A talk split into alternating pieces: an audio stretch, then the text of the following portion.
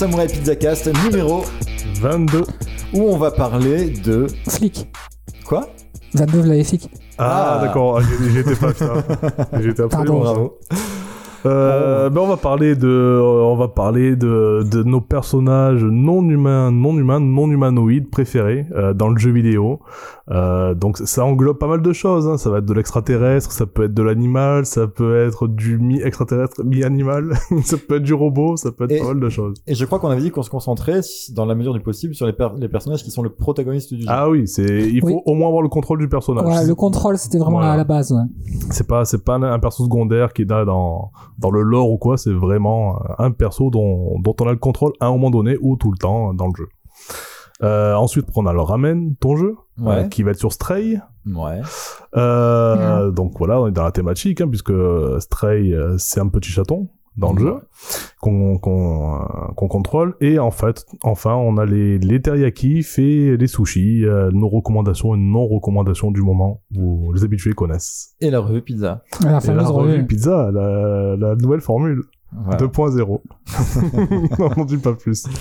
Alors déjà, on va commencer par le petit tour de table habituel. Comment ça va, les amis?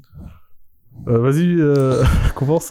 Euh, bon, on, que va, on dire positif, ça va quand même. Je peux pas dire que ça va pas alors que je suis en vacances, quoi. Merde. Euh, C'est saleté Après, d'enseignant. est-ce hein. que tu, est-ce que tu euh, en profites encore des vacances vu que t'es à peu près en vacances la moitié de l'année comme tous les profs? Est-ce que ça te fait encore quelque chose? Oui, oui. Non, c'est des vacances en plus où euh, j'ai pas trop pensé à l'école, donc c'était chouette là. J'ai dû m'y remettre un peu euh, au début de semaine, donc euh, ouais. La première semaine, en tout cas, c'était bien cool.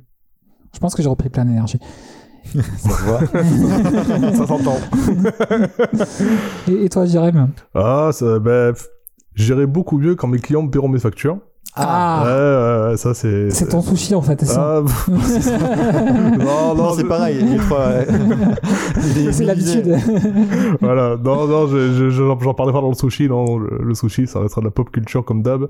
Mais ouais, ouais, non, les, ouais, ben, je serai content quand mes clients, quand mes clients me paieront, quoi, tout simplement. Et toi, Ultra? Non, sinon ça va, quoi. Ouais, moi, moi, moi, ça va bien. Ouais. Moi, je reviens de Venise là, donc. euh, Ah oui. Beach style. Enfin, non, Ouais. pas beach, mais. Non. Il n'y a pas Si. la plage. Enfin, si. si! Si. non, non. Alors, c'est rigolo parce que ouais, Google m'a demandé si j'étais à la. Non, c'est. Enfin bref, on s'en fout. mais clairement, j'ai eu un moment donné un sondage. Est-ce que tu allé à cette plage qui était pas loin? Mais non, parce que c'est février, gros. Euh, donc euh, non. Et euh, ouais, non, j'étais à Venise en plus, euh, très bien accompagné, donc euh, c'était c'était Cool. plutôt pas mal. Ça me fait rêver, Venise, en tout cas. Ouais, il y a franchement il y a de quoi. hein. Il y a de quoi. C'est c'est vraiment très sympa comme Ouais, c'est cool. C'est clairement pas survendu. Euh, vraiment, ça, ça vaut le coup. Faut y aller tant qu'il y a encore de, de l'eau, quoi. Tant que c'est pas sous l'eau, plutôt. Et euh, donc bah voilà, bah, j'ai l'impression que dans l'ensemble. Ça va? Oui, voilà. Et euh, ben du coup, on va on va peut-être commencer sur ce petit sur ce sujet. Donc les personnages, euh, les protagonistes non humains, enfin Yes. non humanoïdes, qui nous ont marqué. Les deux, en fait, en même temps. quoi. Oui, c'est aussi les, oui, oui, c'est les deux, les Ouais, deux sont ouais. valables.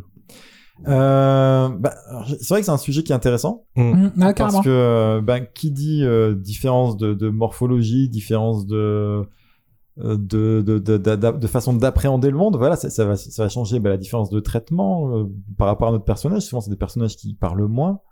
Euh, Parce que, enfin, Ah, ouais. j'avais tout- À la limite, Ah, d'accord, euh, Ouais, à la limite, peut-être qu'on, on- plutôt Bah, que de l'évoquer juste- en avant, pour bah, peut-être en parler de, de nos top 5 là, j'ai commencé la phrase, donc. euh, Ah, je vais la ouais. finir, mais- Non, voilà, ce que je veux dire, c'est que déjà à la base, un perso principal, c'est celui qui va s'effacer un petit peu pour laisser euh, la place au, Au reste du crew. au, Yes. bah, au joueur de s'identifier. Mm. Et j'ai l'impression que c'est d'autant plus vrai quand c'est un personnage qui n'est pas humain.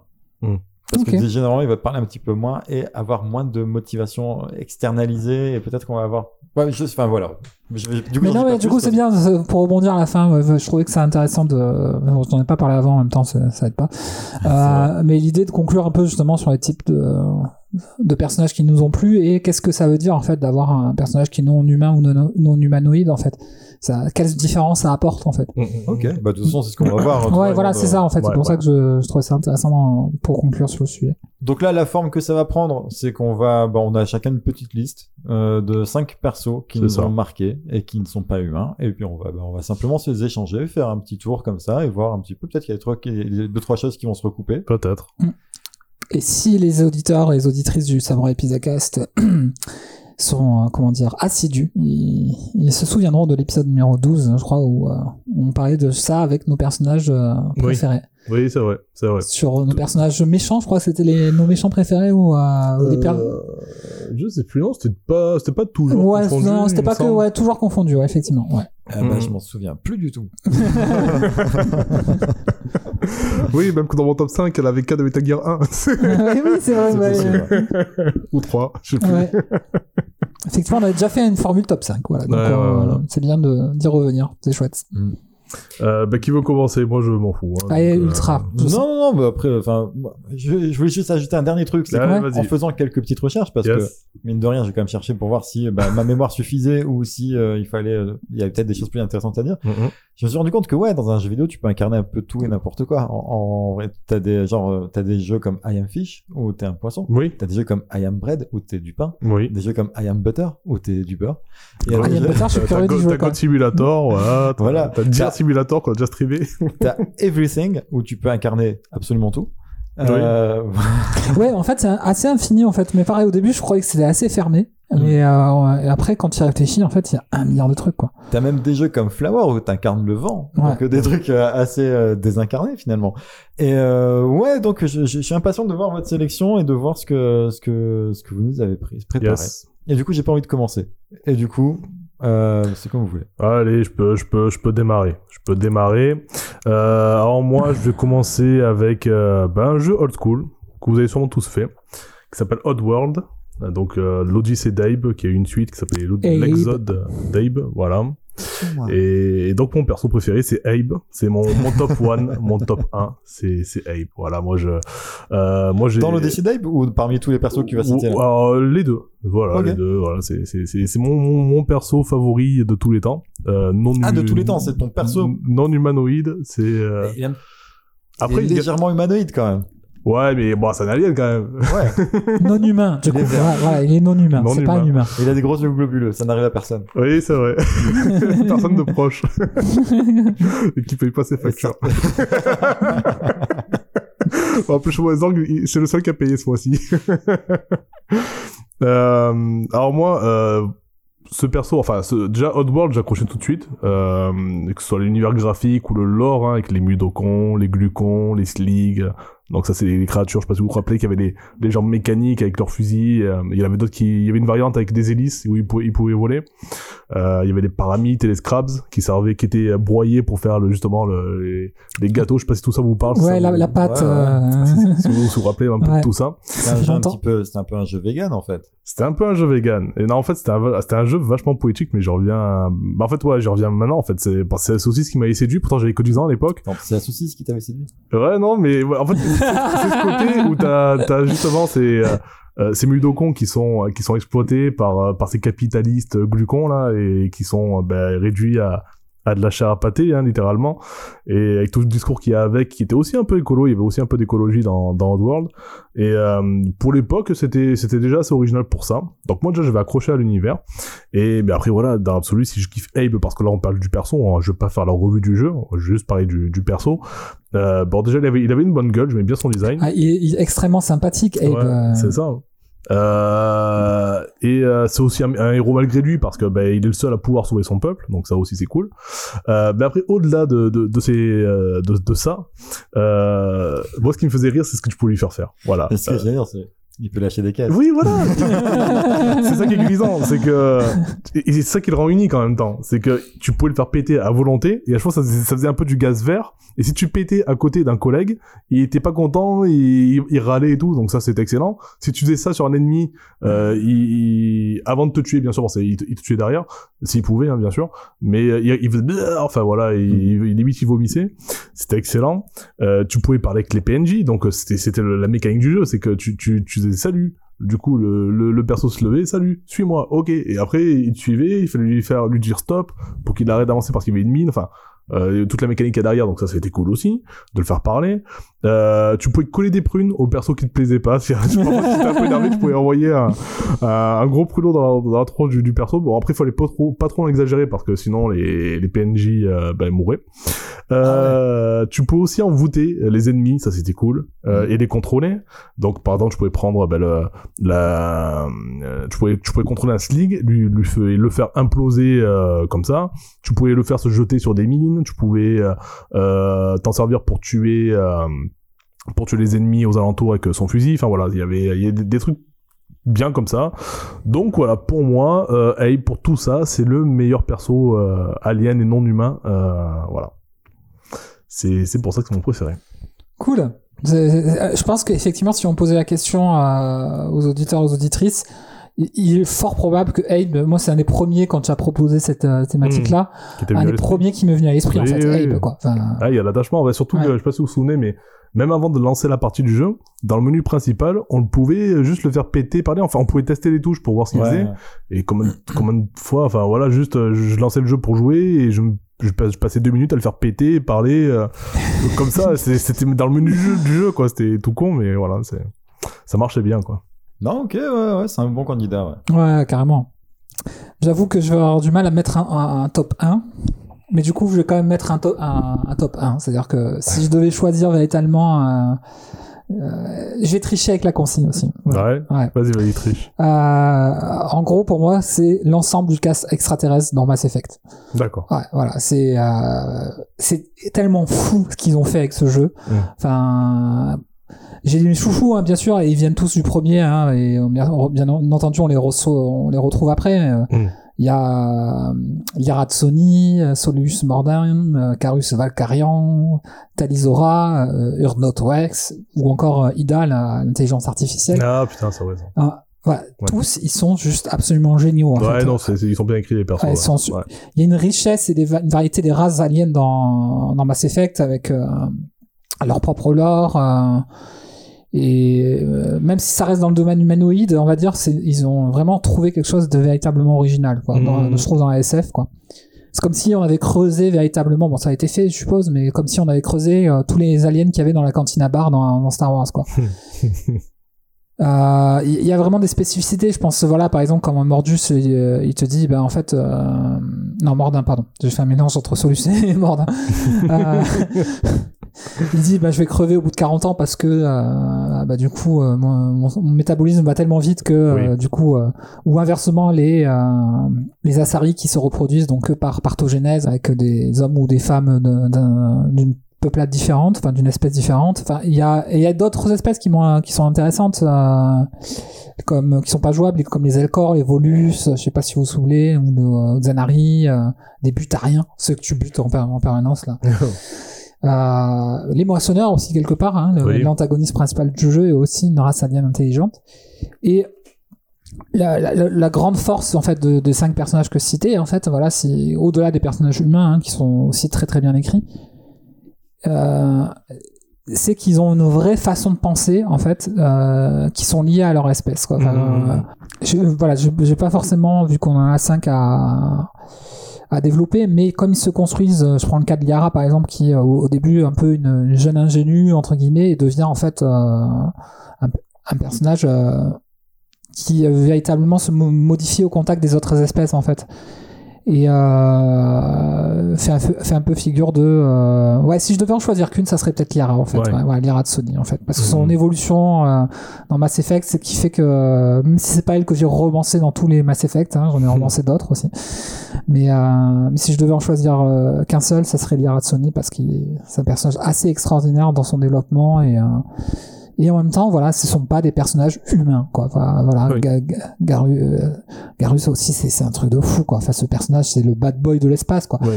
Et, et puis, voilà, moi, voilà, ça m'a fait voyager. Euh, J'y reviendrai d'ailleurs dans mon, dans mon taille à kiff. euh. Donc, c'est un petit lien avec le taille à kiff. Mm. Voilà, ça, ça c'était mon, mon premier, ouais. Ok, ok, ok, ok. Alors du coup, quand tu m'as dit euh, que tu allais tricher un petit peu, ça m'a donné de l'espoir. Je me suis dit, ah, je vais pouvoir parler de GLaDOS. Mais non, parce qu'on peut pas contrôler GLaDOS dans... Non. Mais clairement, parce que moi, si tu me je, dis... je savais qu'il allait être dans le les débats, personnage, je le le savais. personnage non humain euh, le plus mémorable, pour moi, c'est GLaDOS. De... Voilà. Mais bon, mais j'ai pas le droit d'en parler. Ok. Du coup, Ça- ça- c'est On, frustrant on en quand avait parlé dans l'épisode 12. Hein. Ouais, ouais, C'était on dans en ton a top pas- 5, ouais, euh, ouais, ouais. c'est vrai, c'est C'était vrai. en ton top Ah, 5 ça- de, ça de me tes persos. Ouais, euh. ouais, ouais, ça me Ou, ou Mokona, quoi. Ouais, ouais. Non, ok. Bon, bah, du coup, euh, je vais changer un petit peu l'ordre dans lequel j'avais euh, prévu mes, mes, mes titres parce que vous avez parlé tous les deux d'Alien. Et moi, j'en ai un seul qui soit un Alien. Donc, euh, Et c'est Le Prince de Katamari Damacy. Alors, est-ce que vous Je voyez pas. Katamari Damacy? Non, là, comme ça, je vois pas. Ouais, ah, Alors, c'est un jeu, on contrôle un personnage qui se nomme le prince, qui est euh, le, le fils du roi du cosmos. C'est un petit être de 5 cm de haut qui est avec une tête allongée en forme de rouleau. D'accord. Euh, son but est de reconstruire des étoiles en, agglutinant des, des objets sur son katamari. Donc c'est une boule qui, qui colle hein, sur laquelle viennent adhérer des objets euh, plus petits qu'elle. Si en fait, la, la règle c'est ça. Si l'objet est plus petit que la boule, il colle sur la boule. Une boule qui colle, ça rappelle un truc. Mais... euh, Et, et la boule grandit comme une boule de neige en fait au fur et à mesure où tu, quand, tu, quand tu récoltes des objets. Et euh, jusqu'à absorber, du coup, elle peut grandir de manière assez massive jusqu'à absorber des, des maisons et des trucs comme ça, quoi. Enfin, Mhm. voilà. Donc au début, t'as une toute petite boule et puis au fur et à mesure, bah, t'as, t'as T'as une grosse boule. t'as une grosse boule. D'accord. ouais, ouais, je pense- on parle de la même chose. Et pourquoi il est mémorable ce, ce prince? Parce que ben, Keta Takahashi a créé un, un personnage et un univers qui sont en permanence over the top avec des couleurs et des arcs-en-ciel dans tous les sens. Et euh, à déconseiller à certains euh, publics allergiques aux couleurs vives. ouais, et, euh, et c'est pour ça que je voulais pas en parler tout de suite, mais bon, c'est pas très grave parce que voilà, en gros là, clairement, c'est euh, ben, c'est globalement c'est l'ADA et l'identité super forte qu'il a apporté à ce jeu et, euh, et les morceaux aussi qui sont iconiques et tout ça qui font un ensemble qui fait que bah ouais quelquefois aussi le côté mémorable d'un perso ça passe aussi par euh, par ce côté là par ce côté une, une expérience sensorielle quoi Ouais, complètement. et euh, dans le même genre j'aurais pu citer des jeux comme euh, comme Patapon ou Locoroco Ouais. Mhm. mais voilà l'avantage qu'a ce prince par rapport à eux c'est que bah il a ces petites euh, ce petit son petit portrait dans le coin de l'écran qui nous permet de, de voir ses mimiques et qui lui donne un peu plus de personnalité quand même qu'un qu'un Patapon random et euh, donc voilà, en gros, parfois, c'est pas forcément l'implication intellectuelle que tu vas avoir avec le, avec le personnage qui va faire que tu vas t'en rappeler. Ouais. Ça peut être simplement juste, bah, t'as des belles couleurs, t'as une expérience émotionnelle et sensorielle et euh, Ça qui te marque la rétine et un coin du cerveau. Mhm. Ouais, carrément. Ça suffit. Ben moi, du coup, euh, c'est c'est un peu la même chose pour le, le numéro 2. J'ai envie de dire, c'est euh, c'est Amaterasu de Okami.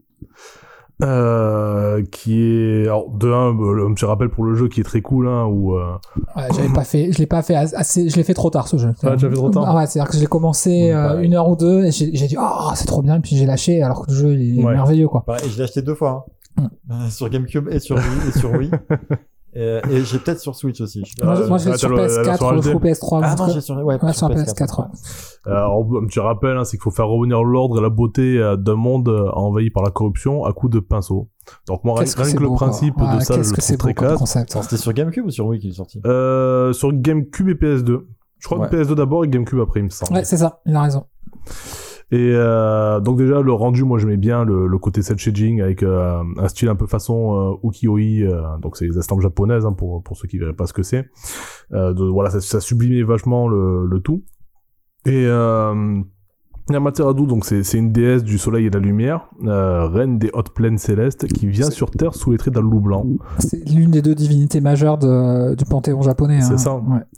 Et, euh, et voilà, moi déjà, comme tu dis, euh, cette référence-là à la culture japonaise, mais en plus aussi, euh, si on va plus loin, euh, qu'on va, sur- qu'on va un peu se pencher sur le cinéma de Miyazaki, euh, où il y a une référence directe pour moi à Moro, euh, la déesse louve de Princesse Mononoke. Ah, carrément. Voilà, moi, je, vu que c'est un de mes mangas préférés, je pouvais que kiffer. Donc euh, voilà, Amaterasu pour pour l'ensemble, pour le pour le jeu, pour le perso, pour le toute la poésie qui va avec et ce que ça représente.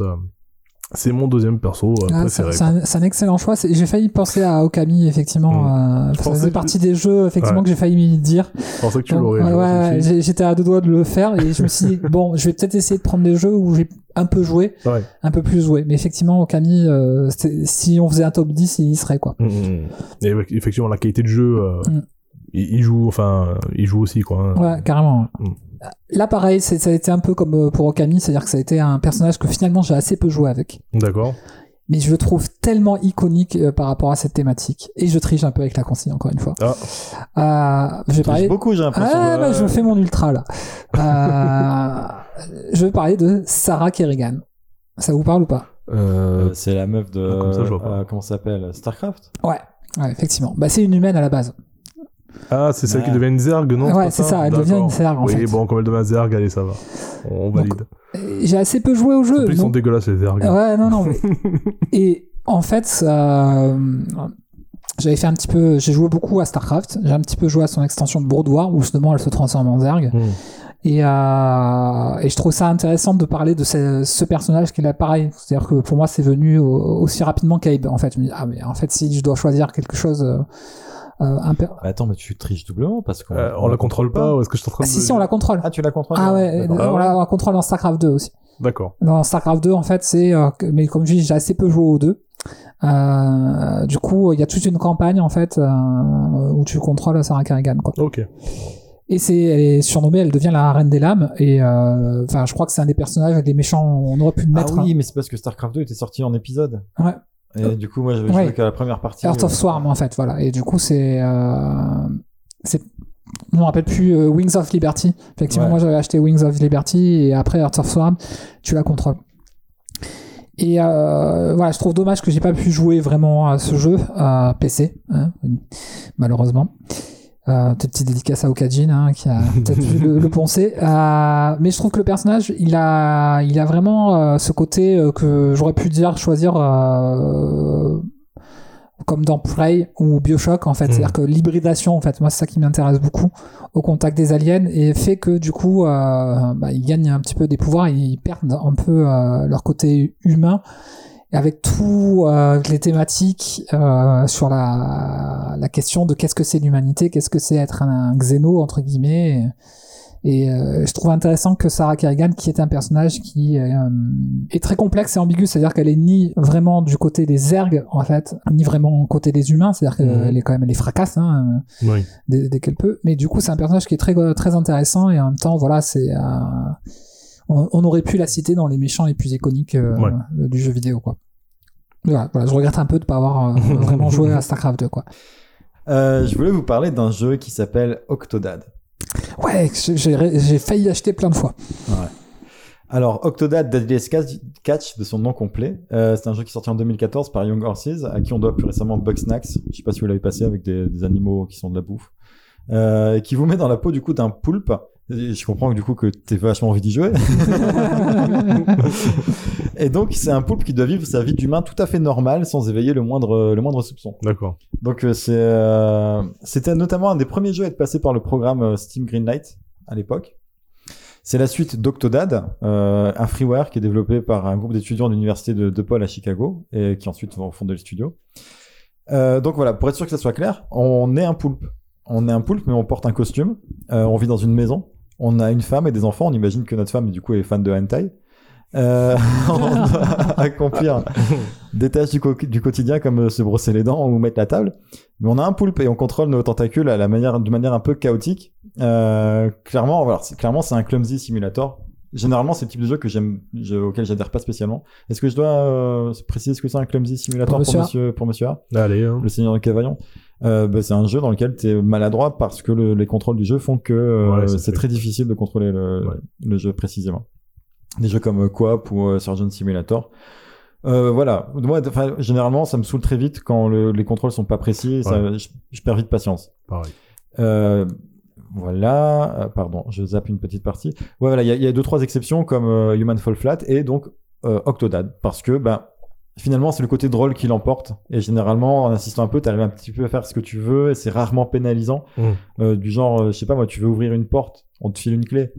Et t'essayes, t'essayes, tant bien que mal, tu vois, de mettre la clé dans la porte pour tourner, etc. Bon, finalement, tu finis par arracher la porte, mais t'as réussi ta mission, quoi, tu vois. Ça, ça- ça me fait penser, il faut que je retrouve une vidéo où, euh, où c'est un poulpe, euh, pareil, qui vit en mode octodage, je pense que c'est peut-être inspiré d'ailleurs, et il essaye de préparer un gâteau.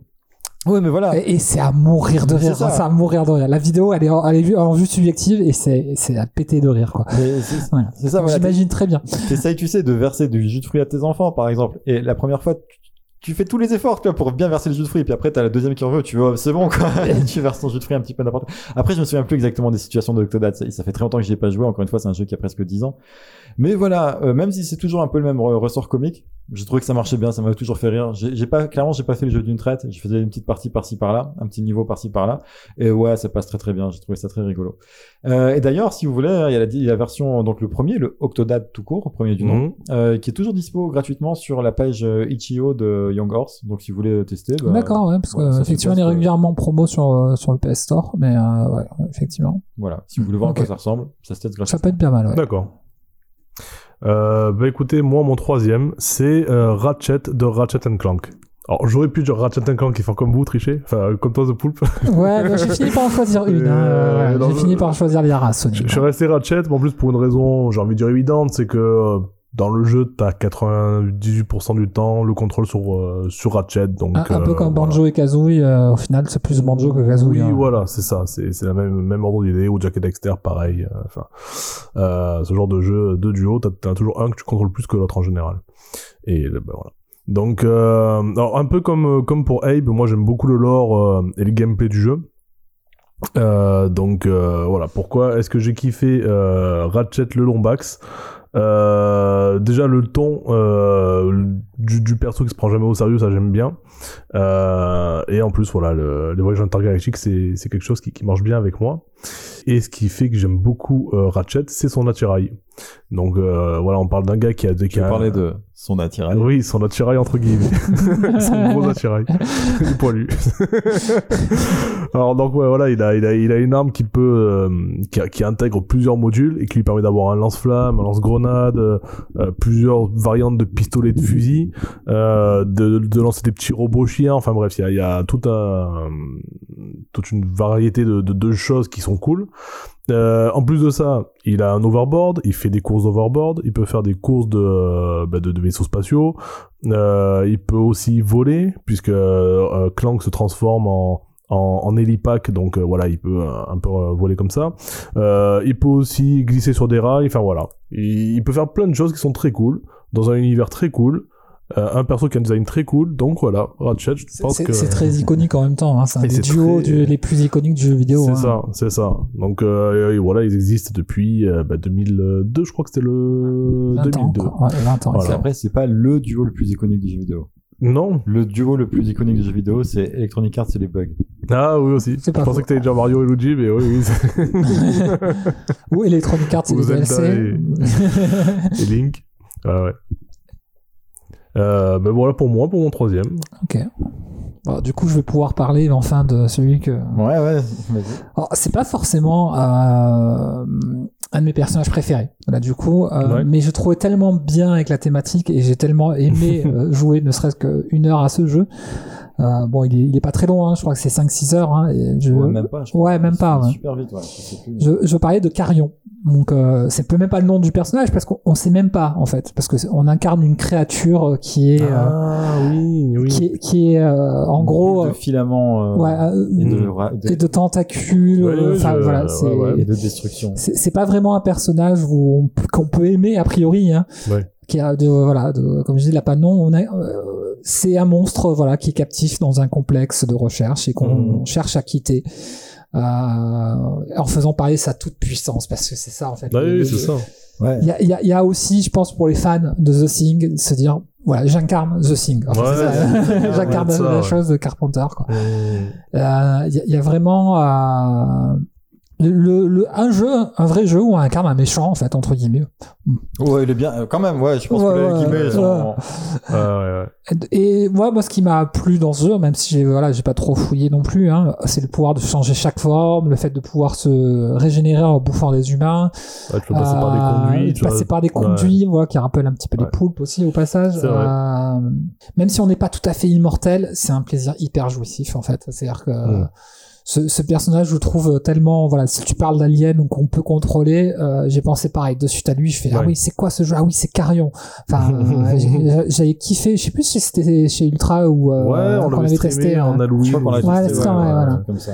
et, euh, et, et- et vraiment, voilà, je, ça m'a marqué vraiment Oui, ce personnage-là. Même si, euh, effectivement, si je devais faire un top 5 préféré, je le mettrais pas forcément dedans. Oui, Mais je trouvais, des- voilà, super. avec le euh, concept du jeu et le tout, concept ouais, du ouais. jeu tellement intéressant que euh, ouais, voilà, ouais. j'ai voulu le mettre dans le top 5 quoi. Mm, mm.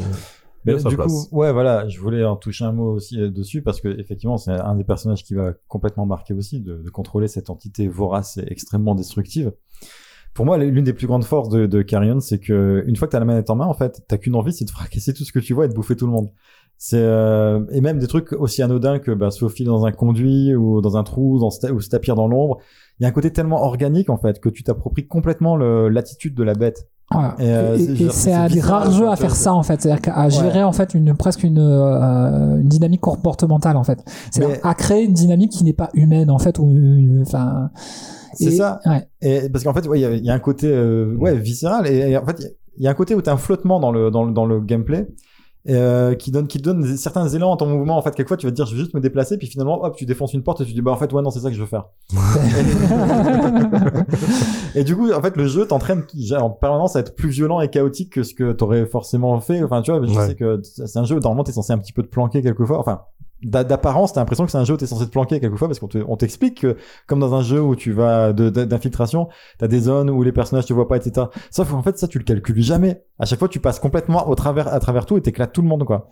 Et, euh, et je sais pas pourquoi j'avais dit, je t'ai demandé de mettre ça après Octodad parce que c'est simplement que dans Octodad, comme je te disais, bah, il y a ce côté comique où, bah, quelquefois, tu vas, tu vas bouger un peu trop vite le stick ou la souris selon sur la plateforme sur laquelle tu joues et tu vas renverser le truc que tu es en train de faire.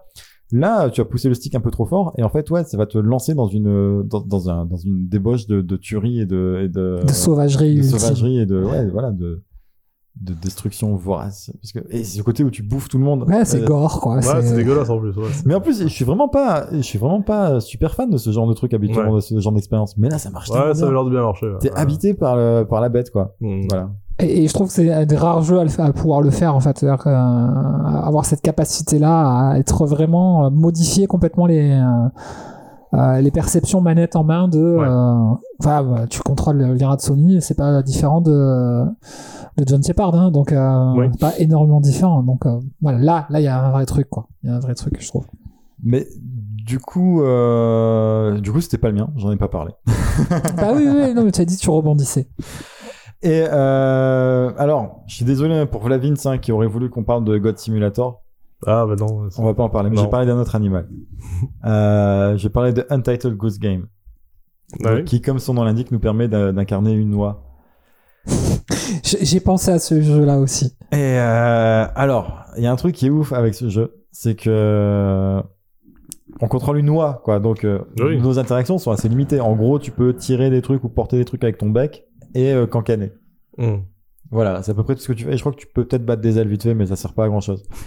Euh, mais sauf que je trouve qu'en fait, c'est toi, elle chope très très vite une personnalité de par les missions qu'on doit accomplir. Et que du coup, en fait, même si elle a pas une personnalité qui est explicitement racontée, euh, derrière, on- ben, tout le monde la voit comme une voix es- espiègle, quoi. Parce que ben, Mhm. les missions, c'est genre, tu dois organiser un, un pique-nique en posant une pomme, une radio et des trucs comme ça sur la. Et ça, tu dois le prendre à des gens. Oui. Et par exemple, pour piquer, je sais pas, une carotte, tu dois faire peur à, il y a un mec qui est dans son jardin, tu lui, tu lui vois son chapeau, tu lui jettes son chapeau dans l'eau, pendant qu'il va chercher le chapeau, tu vas chercher la carotte et tout ça. Et toi, tu fais ça, tu vois, en te dandinant, là, etc. Et clairement, tu lui as, tu lui donnes une personnalité à c'est toi. Enfin, Ah tu- ouais, non mais Ouais, euh, c'est Tati Daniel en fait. À moi, travers les euh, actions, ouais. Voilà. Et, euh, et ouais, même si, ben voilà, c'est toi, elle parle jamais. À à aucun moment, elle interagit autrement que par, euh, par tes contrôles, quoi. Donc, on peut pas savoir ce qu'elle pense. En même temps, c'est une oie, je suis pas sûr que ça pense grand chose. Mais, euh, ben non, ouais, tu peux pas t'empêcher de, de te dire, ah, cette petite oie espiègle qui, euh, qui va cancaner gratuitement contre des, sur des gens parce que, parce qu'ils le méritent bien, peut-être. Mais c'est toi qui décides de tout ça. Ouais. Mais quelque part, tu dis, ah, mais en même temps, est-ce que c'est pas ce que, ce que ferait une oie? Et euh, donc j'ai bien, j'ai bien aimé ce côté-là où euh, tu t'appropries, quoi. Enfin, pareil qu'avec Carrion, quoi. Tu as, un côté où tu te laisses porter par le personnage et tu lui donnes une personnalité, alors que en fait, il y a rien qui t'oblige à faire ça euh, comme Ouais. ça. Ouais, complètement. ouais. Voilà. Bah, mon quatrième, moi, c'est Crash Bandicoot. Euh, mais bizarrement, pas par rapport aux trois premiers opus euh, de Crash Bandicoot qui étaient sur PS1, mais euh, parce que j'avais joué, enfin j'ai joué au premier opus et euh, bon, j'aimais bien le perso, mais sans plus. Et euh, par contre, c'est dans Crash Team Racing que j'ai vraiment retourné dans tous les sens. Et en fait, t'as plein de cinématiques et t'as plein de choses qui te mettent en contexte et qui te permettent de- d'en d'en apprendre plus sur le perso. Et c'est là, c'est là où en fait j'ai plus accroché à- bah, au personnage de Crash Bandicoot dans Crash Team Racing. Et euh, donc voilà, moi il est dans mon top. Et comme euh, Crash Team Racing c'est mon mon jeu favori de, de course de cartes à égalité avec Mario Kart, ben voilà, ça avait sa place. Ah ouais, à ce point-là. Voilà, à ce point-là, ouais. Ah, c'est est- assez, assez rare, du il, coup, il parce est, que. il est top ce jeu. Non, est- moi j'avais bon, très peu joué, hein, j'avais- je me rappelle avoir passé une soirée dessus. Mm. J'ai trouvé ça sympa, mais peut-être pas. Ah, moi je l'ai soudé à l'époque. Hein. Je jouais beaucoup avec, les, avec des collègues, mon frère et tout. Et, euh, et euh, ah ouais, c'est, le seul jeu de course où j'ai pris autant de plaisir qu'à Mario Kart. Ok, bah, super. hein. Ah, ouais. Bah, moi aussi, je vais parler d'un personnage iconique euh, de l'histoire du jeu vidéo. Alors effectivement, à partir du moment où j'ai compris qu'on pouvait parler de robots, euh, Ah, bah j'ai pensé à Megaman. Ah, oui. Bah, Est-ce que c'est un robot ou est-ce que c'est un cyborg Non, c'est un robot, Ouais, c'est un vrai robot. ouais, C'est un robot un robot. ouais. Parce que sur la jaquette du premier, il était clairement il ressemblait à un cyborg. Euh, moi, j'ai fait mes recherches aussi. Et il apparaissait comme un, comme un robot. En, en gros, c'est un robot euh, que le Dr Light décide de transformer pour le combat, en fait. Mhm. Euh, à partir du moment où il s'aperçoit que... euh, Avant, son, son laser, il servait à faire des, des gâteaux et des Ouais, voilà, c'est ça. comme Octodad. Avant, il faisait des trucs. euh, C'était un peu compliqué de faire des gâteaux quand même. Euh, bah, c'est une véritable star du jeu vidéo. Hein, Ouais. Plus de 20 jeux. euh, euh, après, voilà, le gros défaut qu'il a, c'est qu'il a pas une personnalité de fou. quand même. Oui, oui. à part son sens de la justice assez exacerbé. Mais voilà, je l'ai mis dans ce top hein, pour ce côté un peu voilà euh, rétro, enfin côté enfance. Oui. voilà, j'ai c'est le premier jeu où euh, où j'ai kiffé euh, un action plateforme et euh, où tu pouvais transformer le côté pouvoir en fait, c'est-à-dire que Mm. euh, toutes les idées de, de gameplay que ça a apporté ce jeu-là, c'était génial. Ouais. Plus que le personnage lui-même, là, sa personnalité, mais voilà, du coup, tu changeais de, tu absorbais le pouvoir des autres pour ensuite euh, pouvoir le réutiliser contre d'autres. Quoi. Effectivement, quand tu avais le mec feuillu et que tu avais pris le pouvoir métal, euh, voilà, du coup, tu- il fallait commencer par le mec métal pour avoir le pou- pouvoir feuillu et pour le désinguer, quoi. Et j'aimais bien toutes ces mécaniques, euh, bon, à part les, les passwords qui étaient super chiants à retaper. mais, euh, mais voilà, Megaman, je, voilà, petite affection pour ce Ouais, personnage. c'est- il a sa place Ouais. aussi, hein, Mm. bien sûr. Moi, je vais partir sur de l'abstraction complètement. euh, voilà. cool. Euh, je vais vous parler de Thomas. Thomas, qui est le personnage principal de, De Thomas, Wazelon. Wazelon. Oh, quel choix, quel choix me- merveilleux. Ouais. Donc, Thomas Wazelon, c'est un jeu dans lequel on incarne un rectangle rouge du nom de Thomas. C'est- C'est c'est le, le, le plus beau rectangle rouge qu'on a, que n'importe Ouais. quel joueur peut. euh, enfin, le plus adorable, le plus euh, aimable. D'accord. Bah justement, ouais. Alors, parce que quand je parle de rectangle rouge, c'est vraiment un rectangle rouge. Il n'y a même pas des coins arrondis, il n'y a même pas des yeux ni quoi que ce soit. C'est un rectangle, et il est rouge. Ce jeu est une pure merveille. C'est un jeu de Mike Bizzle qui est sorti en 2010 sur navigateur et puis en plus, ah, et depuis 2012, il est sorti sur à peu près toutes les plateformes euh, qui existent. Euh, et justement, ce que j'ai trouvé intéressant dans ce jeu, c'est que on incarne le truc le moins intéressant du monde, un rectangle de couleur. Alors, sans vouloir offenser aucune personne xénogenre qui s'identifierait à un rectangle de couleur et qui pourrait nous écouter. Euh, mais la voix off de Danny Wallace qui décrit euh, efficacement Thomas, ses pensées, ses doutes, et celle des autres formes qu'on va rencontrer aussi et contrôler. Euh, bah ouais, ça, ça, on leur attribue une personnalité et rien qu'en, à partir du moment où on commence à voir ce commentaire et qu'on dit Thomas avait des doutes, quand tu glisses sur le sol et que tu t'arrêtes un moment, bah tu dis ouais en fait il doute. Mais c'est juste tu t'es arrêté parce qu'il y avait la voix off qui, qui, qui, qui parle quoi. Et, euh, et tu te, tu te surprends à te dire ah là il réfléchit, il calcule son saut. Alors que non c'est toi qui contrôle Thomas. C'est rien, c'est juste un, c'est juste un rectangle qui glisse sur le sol et de temps en temps il saute quoi. Et euh, ouais non c'est, c'est Les liens d'amitié entre les, différentes formes. les différentes euh, formes, ouais. Et le fait que tu t'attaches à une forme particulière parce qu'elle est va- vachement utile plus que les autres, enfin, ce, ce genre de truc. Et donc, ouais, au final, ça donne, bah, c'est un puzzle platformer assez sympathique. Je me souviens plus trop de l'histoire, je crois que c'était un truc, en gros, ça représentait des IA dans un ordi ou un truc comme ça. Et les différentes formes. Et euh, mais je me souviens que ouais, le jeu m'avait laissé un super. C'est euh, voilà, c'est un jeu narratif en même temps aussi, je pense. C'est oui, oui, un a pur jeu narratif, ouais, ouais, quoi. complètement. Et, euh, et ne serait-ce que voilà, c'est un jeu qui est super court, c'est genre 3-4 heures. Donc euh, si jamais vous l'envisagez, euh, ne serait-ce que par curiosité, allez-y quoi. C'est- foncez, foncez. Ce jeu est une pure merveille, quoi. Euh, bah écoutez, mon cinquième et dernier, euh, c'est euh, le L euh, de Tetris. Attends, je... non, non, Lequel de elle non, non. euh, mon, mon dernier, c'est euh, Fox McCloud de Oh là Star Fox 64, Ah, euh, qui est sorti en 97. Ouais, non, là, là, tu tapes haut, hein. Mais en même temps, tous les personnages tapent haut, hein. C'est- Oui, c'est Il y a une, certaine Mais cohérence. il y a un côté furry dans ton choix quand même. Ouais. C'est tous des sortes de renards avec. Ah, un sauf, peu sauf soufflé. Abe, ouais, ouais, sauf Abe, mais ouais, il y a, il y a- il y a un côté, il y a ouais. un côté animal poilu, ouais, c'est ça. Tu, aimerais bien le jeu Biomutant, un RPG, un action RPG. il fait partie de ma liste de jeux que j'ai envie de faire. hein. Il a l'air vachement bien, ce jeu, hein. J'adore le, le, le style du perso. ouais. Euh, mais ouais, Fox, parce que ben, c'est simple, hein, un renard extraterrestre et qui est aussi mercenaire intergalactique. Est-ce que j'ai besoin d'en dire plus? Et, et Enfin, un voilà. pilote de ouf. Un pilote ouf. ouais. En plus, un pilote de ouf. Il a une équipe, euh, voilà, avec un lapin, Une grenouille. et- ouais, une grenouille et l'autre c'est une marmotte ou je sais plus ce que c'est. Euh, Enfin voilà, c'est, ça suffit. Voilà, et la façon dont il parle et tout, non, c'est trop bien. Ah, c'est- Star Fox. c'est C'est ça. une pure merveille ce jeu. Quoi. Donc, euh, en plus, voilà, tu peux faire des loopings, tu peux tirer, tu dé- détruire des, des, des vaisseaux énormes et tout. Enfin voilà, c'était le jeu était, était excellent. Donc, euh, Fox Pack Cloud, c'est le, le, c'est le dernier, celui qui boucle ce top 5 euh, de mes persos préférés. Mm. Bon, moi, j'ai un petit problème parce que Ah. euh, je suis pas sûr que euh, Ah, mon personnage soit, soit valide. bah, beaucoup, Ah, beaucoup triche. attends, parce que là, si tu penses fait- que celui-là est pas valide alors que les autres tu pensais qu'ils étaient valides, il faut pas demander à quel point il est invalide. Euh, To Be, ça marche ou pas? Bah non.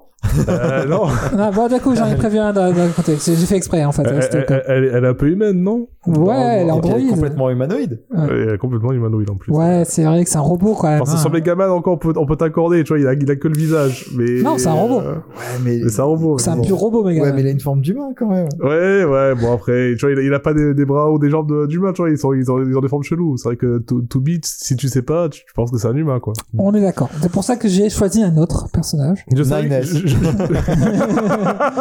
je- je- je savais, je savais que t'allais essayer de faire le filou euh, sur... euh, Sur, sur Nier Sur Automata. Nier s'est- Automata. on s'est tous retenus sur, sur Tubi, je pense. Ouais, ouais, bon, on y a tous pensé, mais bon, on l'a- on l'a pas fait, ouais.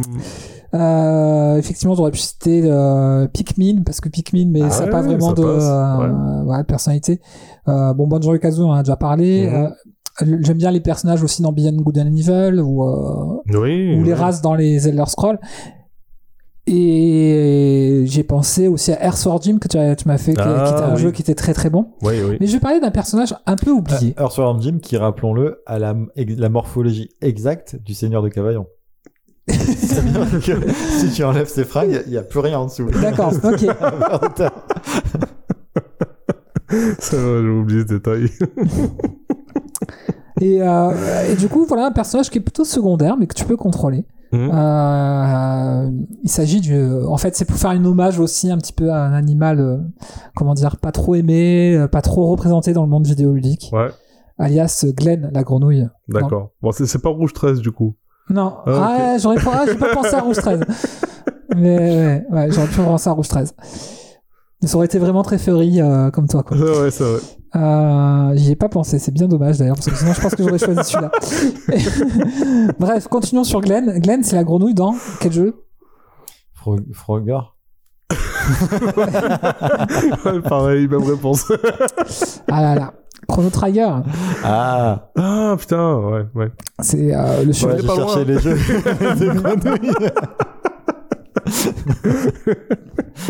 Donc voilà, c'est pas la grenouille la plus célèbre, hein, Ouais. euh, malheureusement, mais euh, ni dans le jeu, hein, et elle est quand même un peu euh, secondaire par rapport aux autres persos.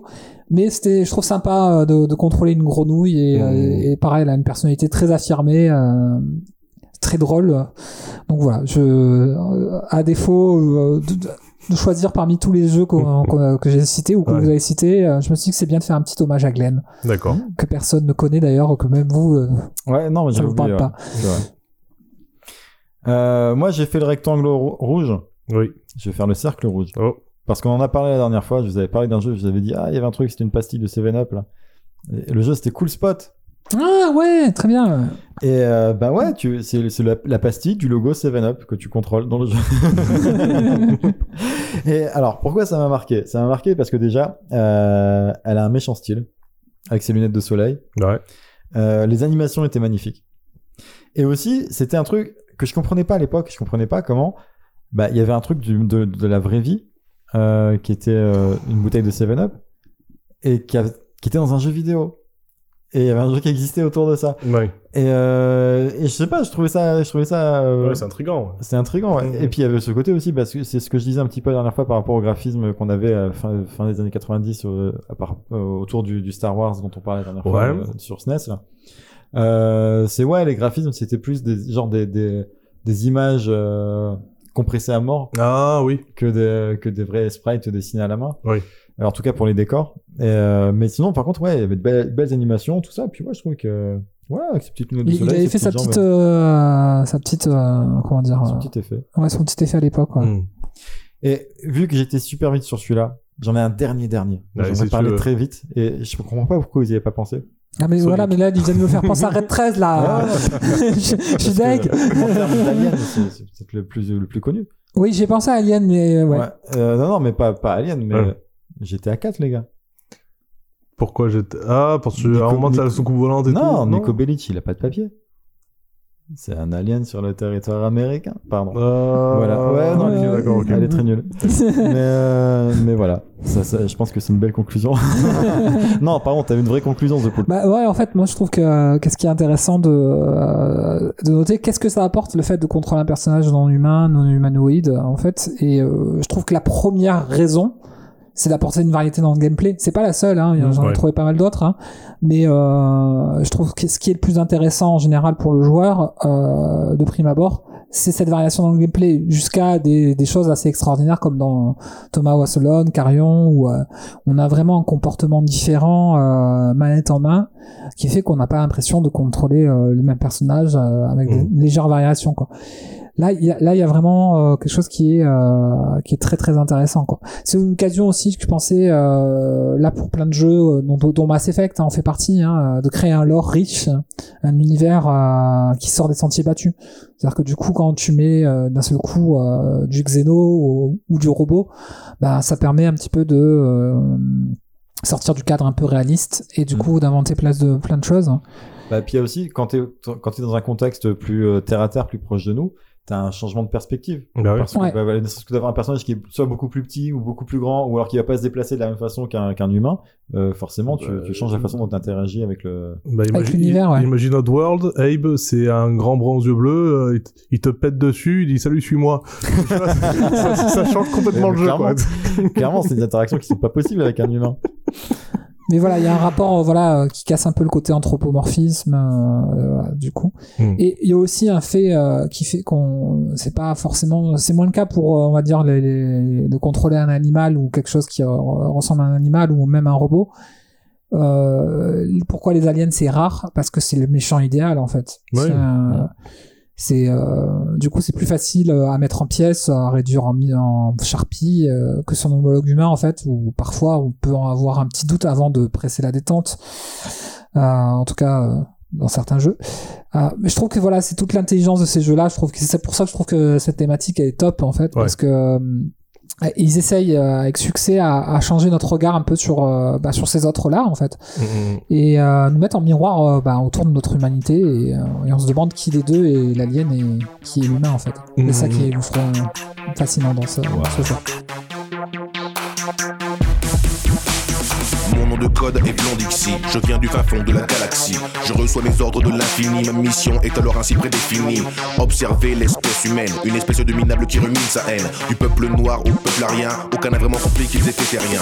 Ils bousillent leur propre terre, comme ils tuent leurs propres frères. Si dans leur savoir ils persévèrent, que feront-ils un jour du système solaire? J'ai compris qu'ils se régénèrent grâce à la reproduction, ce qui est bien loin de signifier une quelconque évolution de leur pensée, pourtant censée évoluer vers le Mais le sang n'a jamais cessé de couler, ce de manière insensée, totalement devenu insensible à la souffrance de leurs congénères. Il devient inadmissible que ces primates se régénèrent. Le mal tel un gène erre dans leur corps, le mal que génère le pouvoir et l'or. J'ai vu partir les conquistadors, j'ai vu s'entasser des milliers de corps, des peuples ignorants, des peuples en accord, m'inquiétant de mon propre sort. J'ai observé l'espèce humaine, je rentre chez les miens avec mon rapport qui dit Les sont capables de faire Bah, c'est l'heure du ramen, hein, c'est ça C'est l'heure du ramen. à, à la base, on voulait chacun ramener un jeu, puis en fait, on s'est aperçu qu'il y en avait un qui, qui, qui cochait toutes les cases. Ouais, c'est ça. ouais. Ouais. Donc euh, voilà, on va ramener un jeu euh, bah, dont beaucoup beaucoup de gens ont parlé, euh, même les grands médias euh, généralistes qui dédaignent le jeu vidéo en temps normal. Un jeu indé. Un jeu indé qui s'appelle Stray, qui a été euh, créé par le studio, studio Annapurna Interactive. Alors non, Non, c'est pas ça. C'est l'éditeur. Non. Ah, c'est l'éditeur, mince. Alors, vas-y, corrige-moi. non, c'est un jeu qui a été, c'est un jeu de Blue 12, un studio fondé par euh, des anciens de Ubisoft Montpellier qui sont euh, Kula et Vive. Kula et Vive, ok. D'accord. Ah, tu vois, je sais qu'il a une meilleure référence. c'est en France, ça Euh... Non, c'est les gars qui s'appellent Kula et Vive. Ah, je croyais je croyais que c'était le bled qui s'appelait comme ça. J'ai compris qu'ils sont allés. non, non, non, non, Ah, c'est les gens s'appellent Kula Ouais, et c'est- Vive. ouais, ouais, c'est- C'est c'est- deux personnes. Bon, j'allais dire. Et c'est deux gens qui aiment vraiment les chats. Euh, Ouais, a priori. ouais, a priori. A priori, ouais, j'avais faux. Et c'est un studio où apparemment il y, a pas- il y a pas mal de chats qui squattent le bureau. J'en reparlerai après si tu Ok. Ok, cool. Du coup, ça doit puer là-bas, quoi. veux. Ouais. Ah, euh, Bah voilà, en fait, je voulais le streamer ce jeu, hein. je voulais le, le faire en mode découverte. euh, bon, après que la hype soit passée, et je me suis aperçu que en fait d'y avoir joué, euh, ça m'a coupé l'envie de le streamer parce que j'aurais tellement aimé partager Oui, avec les gens les premières impressions que j'ai eues sur ce jeu. ouais. J'étais euh, déjà j'incarnais un rêve en fait, incarner un chat quoi. Hmm. Je me dis en fait euh, toute notre vie, euh, je me suis dit qu'est-ce que j'aimerais bien vivre au moins ne serait-ce que 24 heures dans la vie d'un chat. Un chat un peu sauvage, hein, Ouais, un- ouais. Ou, un, ou un chat entre guillemets qui a la nature Chat à côté. rues, ouais. Voilà. Un chat qui peut se balader, quoi. Et voilà, donc évoluer dans un univers fondamentalement où tu es libre, en fait, euh, enfin de vivre tes expériences Oui. de chat, ça, voilà, ce côté un peu en plus, bah, disons-le un petit peu pour rentrer un petit peu dans le vif du sujet, c'est une- euh, on suppose que l'humanité a disparu. Euh, c'est un univers donc futuriste, a priori post-apocalyptique, où on croise des robots et des créatures un peu cheloues, mais on, y reviendra après. C'est ça. Et moi, voilà, dès les premières secondes du jeu, euh, franchement, j'ai fait tout ce que je rêvais de faire en étant chat, c'est-à-dire euh, griffer le tapis, euh, faire tomber des trucs, euh, miauler, s'étirer, se balader partout, faire des câlins aussi. Enfin, bref, toutes les actions qui sont possibles, elles, bah, vous, vous les imaginez, vous voyez faire votre chat faire- bah, le jeu vous les propose de les faire avec vous.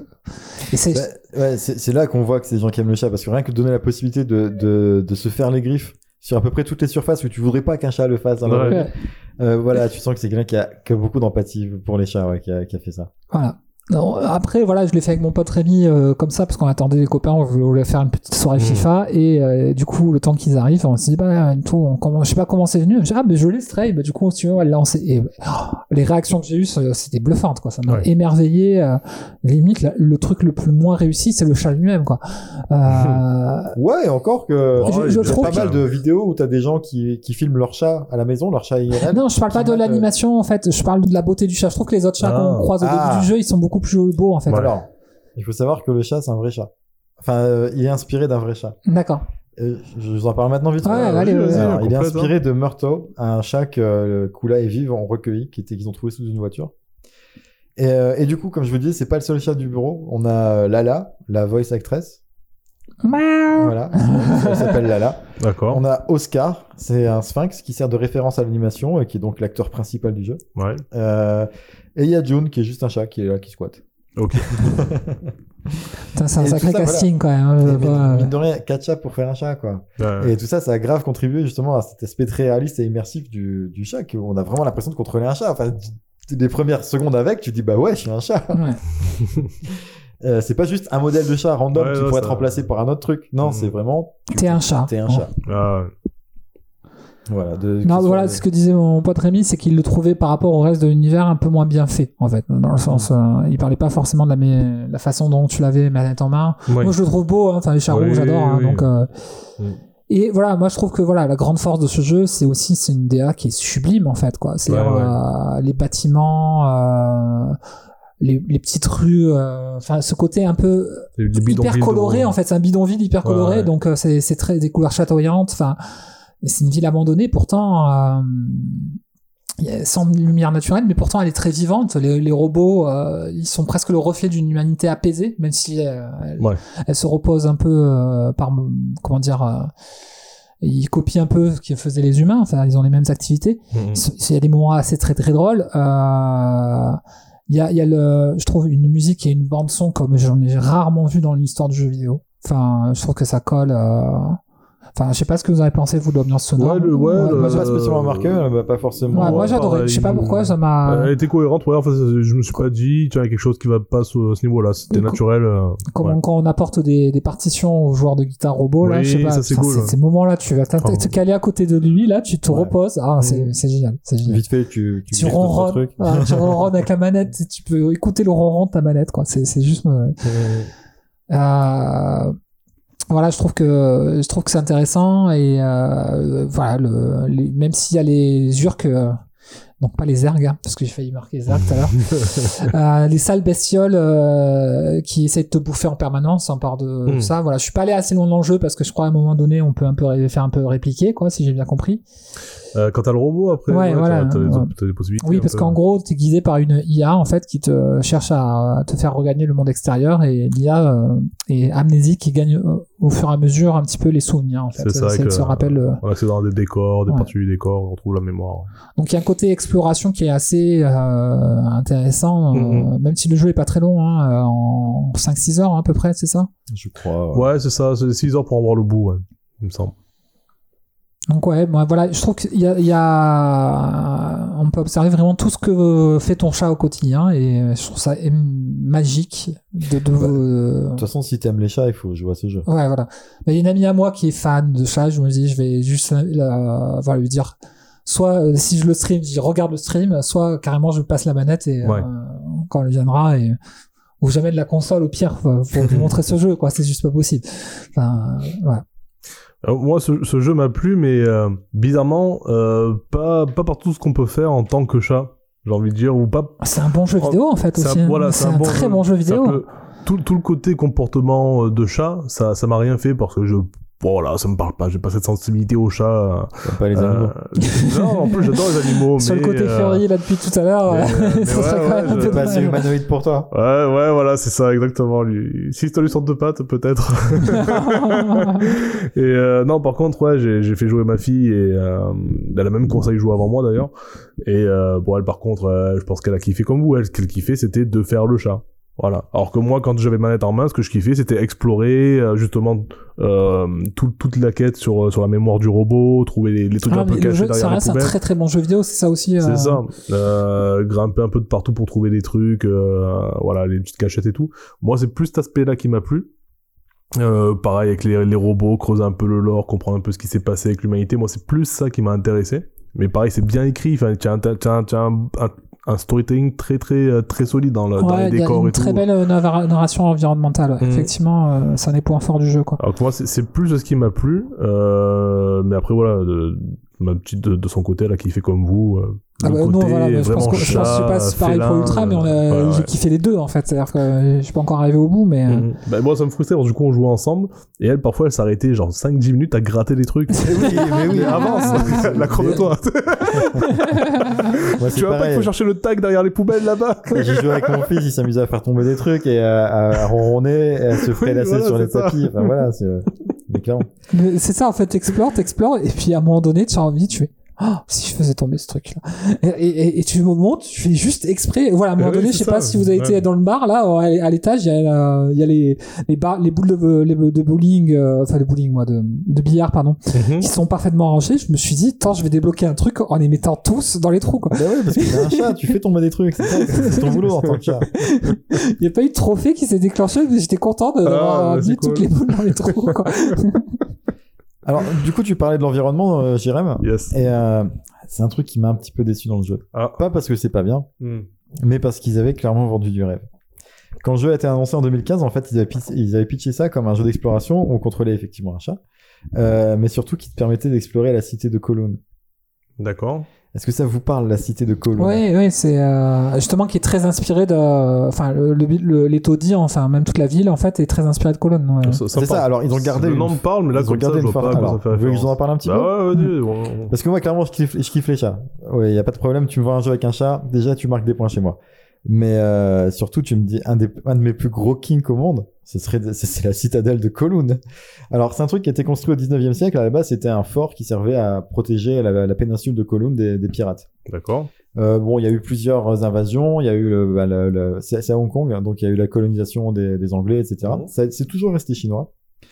Pendant la guerre, euh, après la deuxième guerre mondiale, en fait, il y a des Japonais qui ont occupé la zone, qui ont un peu détruit. En fait, à la base, quand je dis ça, quand je dis c'était une citadelle, c'était genre citadelle comme on les voit dans les dans les jeux euh, qui se passent dans le genre dans l'Asie médiévale. Ouais, vous voyez le truc plat, quoi, avec des Mhm. petits bâtiments. Il y avait 700 personnes qui vivaient dedans, ce qui était déjà assez dense pour l'époque. Euh, ils ont détruit la, ils ont détruit la, la- le mur principal, ce qui a permis à pas mal de squatteurs de venir dedans. Euh, ensuite, il y a pas mal de réfugiés aussi qui sont venus euh, s'installer dedans après la guerre. Ça a une histoire très riche, ouais. Ouais. Et en fait, ils ont construit le truc, euh, mais de manière organique. Et, euh, et en fait, ils ont créé un monstre de béton, quoi. C'est en fait c'est un quartier complet Ok. où c'est des tours qui sont éri- érigées euh, les unes sur les autres, qui sont connectées les unes avec les autres. En fait, les, les coursives qu'on peut voir un petit peu dans le jeu, où euh, c'est des rues mais en intérieur. En fait, ça existait ça. C'est euh, clairement, c'était, il y avait là où il y avait des rues, ils en ont fait des couloirs en fermant tout. Il y avait pas de lumière du soleil qui passait à l'intérieur. C'était que la lumière euh, à, à la, au néon quoi. Euh, il y avait des trafics de bon il y avait les triades qui étaient euh, qui, euh, qui contrôlaient le truc il y avait impossibilité de pour les, les forces de l'ordre ou n'importe qui de l'administration chinoise de, de rentrer dedans. Ça existe encore ce truc, non? Non ça a été détruit dans les années 90 D'accord. Euh, Ouais, bah, ça, ça, coup, quand- ça rapprochait en en un petit peu de quoi C'est un petit peu rapproché, moi, effectivement, quand on parle de la citadelle de Kowloon, à- aux favelas, en fait, quoi. Avec des Alors c'est choses... ça, en fait c'est c'est Ouais. carrément une favela de béton, mais sur une dimension, mais Ouais. avec des, enfin genre il y avait des immeubles de, de 15 étages quoi, Ouais. et tous euh, tous euh, regroupés C'est ensemble. interconnecté, moi, je, je trouve ça hyper, très fascinant, effectivement. Ouais ouais, avec bah du coup voilà des passages, a- il y a des plans qui traînent sur internet. Hein. Clairement, je vous invite à regarder ça, à chercher. Il existe des plans, des, des schémas, des, des, des cartes de, de la cité de Kowloon. Il y en a pas beaucoup, mais Mhm. ceux qu'on peut voir, ça, ça, ça stimule l'imagination comme euh, comme rien d'autre au monde. Ouais. Euh, au final, ça faisait euh, deux hectares et demi euh, surface au sol, dans lesquels vous aviez 500, euh, 50 000 personnes. Ce qui fait qu'en en gros, hein, si, tu rapportes, si, tu rappor- euh, si tu rapportes ça au kilomètre carré, ça faisait une densité de 2 millions de personnes par kilomètre carré. donc, euh, ouais, euh, donc vous, enfin, ouais, vous imaginez la densité infernale du truc, quoi. Ah ouais. Et bah, clairement, j'attendais un petit peu ça. Et là, Ouais. on nous sort un truc qui est déserté avec quelques robots par-ci par-là. C'est pas tout à fait la même chose. Ouais, Moi, ouais. je m'attendais avec un truc avec du bruit en permanence, du crime organisé, du trafic de viande de chien, euh, des rues transformées en couloirs. Ils ont euh, fait qui- une No Man's Sky, quoi, un peu. Ouais, comment ça? Ah oui, sur la promesse. Ouais, sur la Non, parce qu'après, ils ont quand même gardé une forte inspiration de ça. T'as t'as bien clairement des, des appartements où la fenêtre donne sur un autre appartement, t'as des trous dans les murs, Mm. tu as des passages secrets, t'as- enfin pas des passages secrets, ça, mais t'as des, voilà, t'as des petits, euh, des, Mm, des mm. petits labyrinthes. Tu retrouves quand même l'esprit du truc. Mais, euh, mais voilà, moi j'attends. En fait, il y avait eu un jeu. En fait, clairement, moi j'ai pas appris par hasard que, ce, que ce, cet endroit existait. Euh, Il y avait un jeu qui s'appelait Column's Gate, qui était sorti sur PS1 en 97, soit 4 ans après la destruction de, de Ouais. de la citadelle de Cologne, et euh, qui avait l'air de faire un petit peu trop peur. Et du coup, j'avais pas joué à l'époque, mais maintenant je me dis, en y repensant, là, je me dis que Peut-être que- peut-être ça vaudrait le coup de mettre Ouais. la main dessus. Mais voilà, du coup, j'attends un jeu où on pourrait vraiment explorer vraiment la cité de, de Cologne, même si je sais pas si c'est documenté assez pour pouvoir faire un truc réaliste. Ouais, et, non, je pense euh, que c'est possible. Mais effectivement, tu peux, c'est un- ça serait un fabuleux décor de jeux vidéo, hein, ou même de, de, de séries, de, enfin, peu importe en fait, quoi. Voilà. Donc moi, c'était ma légère déception par rapport à ce jeu. C'est ça, c'est que ah bah c'était pas aussi fou que ce que je pensais. En même temps, c'est un studio indé. Euh, c'était impossible de faire ça. Mais, c'est- Mais clairement, l'esprit est là, l'esprit de la cité est là, et euh, on sent qu'il y a eu une grosse inspiration. Et, et Peut-être c'est qu'il- chouette, c'est chouette euh, du coup, pardon, euh. Jérôme Sama. Euh, c'est chouette du coup euh, que ce jeu-là, en fait, et j'ai compris après, hein, du coup, ait été cité parmi les meilleurs jeux de 2022 parce Oui. que euh, clairement, effectivement, même si euh, toute proportion gardée, euh, ça, ça tape pas un God War, of Oui. War ou un Elden Ring, mais c'est c'est un jeu qui proposait l'une des expériences vidéoludiques les plus Ouais, intéressantes de l'année, quoi. Bien sûr. Mm. Mm, mm. Et euh, bon après peut-être que euh, justement là pour eux c'est un premier projet, peut-être que euh, vu la réussite du jeu, ça ça peut-être leur ouvrir du budget pour faire le le La jeu citadelle de Cologne. Voilà, peut-être, hein, on sait jamais. Hein. Il faut leur écrire ça. S'ils l'ont pitché, c'est qu'ils ont encore ça dans la tête, hein, en tout cas, je pense que. Mine de rien, je vous ai fait deux pages de notes en trois minutes là. C'est beau. Non, mais tu t'améliores en condensation Ouais. de, de notes. euh. Bref, on Euh, recommande. Hein. Ouais, ouais, ouais, Ouais, on recommande clairement. Après, peut-être qu'on a donné aussi l'impression que c'était un jeu euh, ouf. Il, il a pas inventé la poudre en dehors Non, du fait que- non, mais tu- par contre, les environnements sont top. quoi. Mm. Le, le fait de, contrôler un chat très réaliste, c'est extrêmement agréable. Mm, mm. Voilà, allez-y là-dessus, c'est la promesse qu'on vous fait. Si vous aimez les chats, vous aimez les environnements sympa, clairement, allez-y les yeux fermés. ah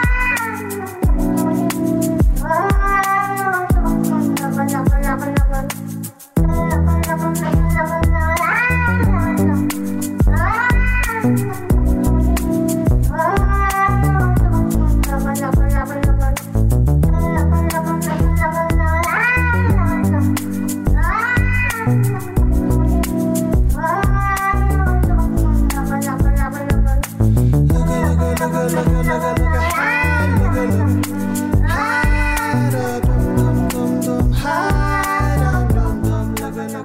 Bon, bah c'est parti pour les teriyakifs euh, et le c'est quoi le sushi.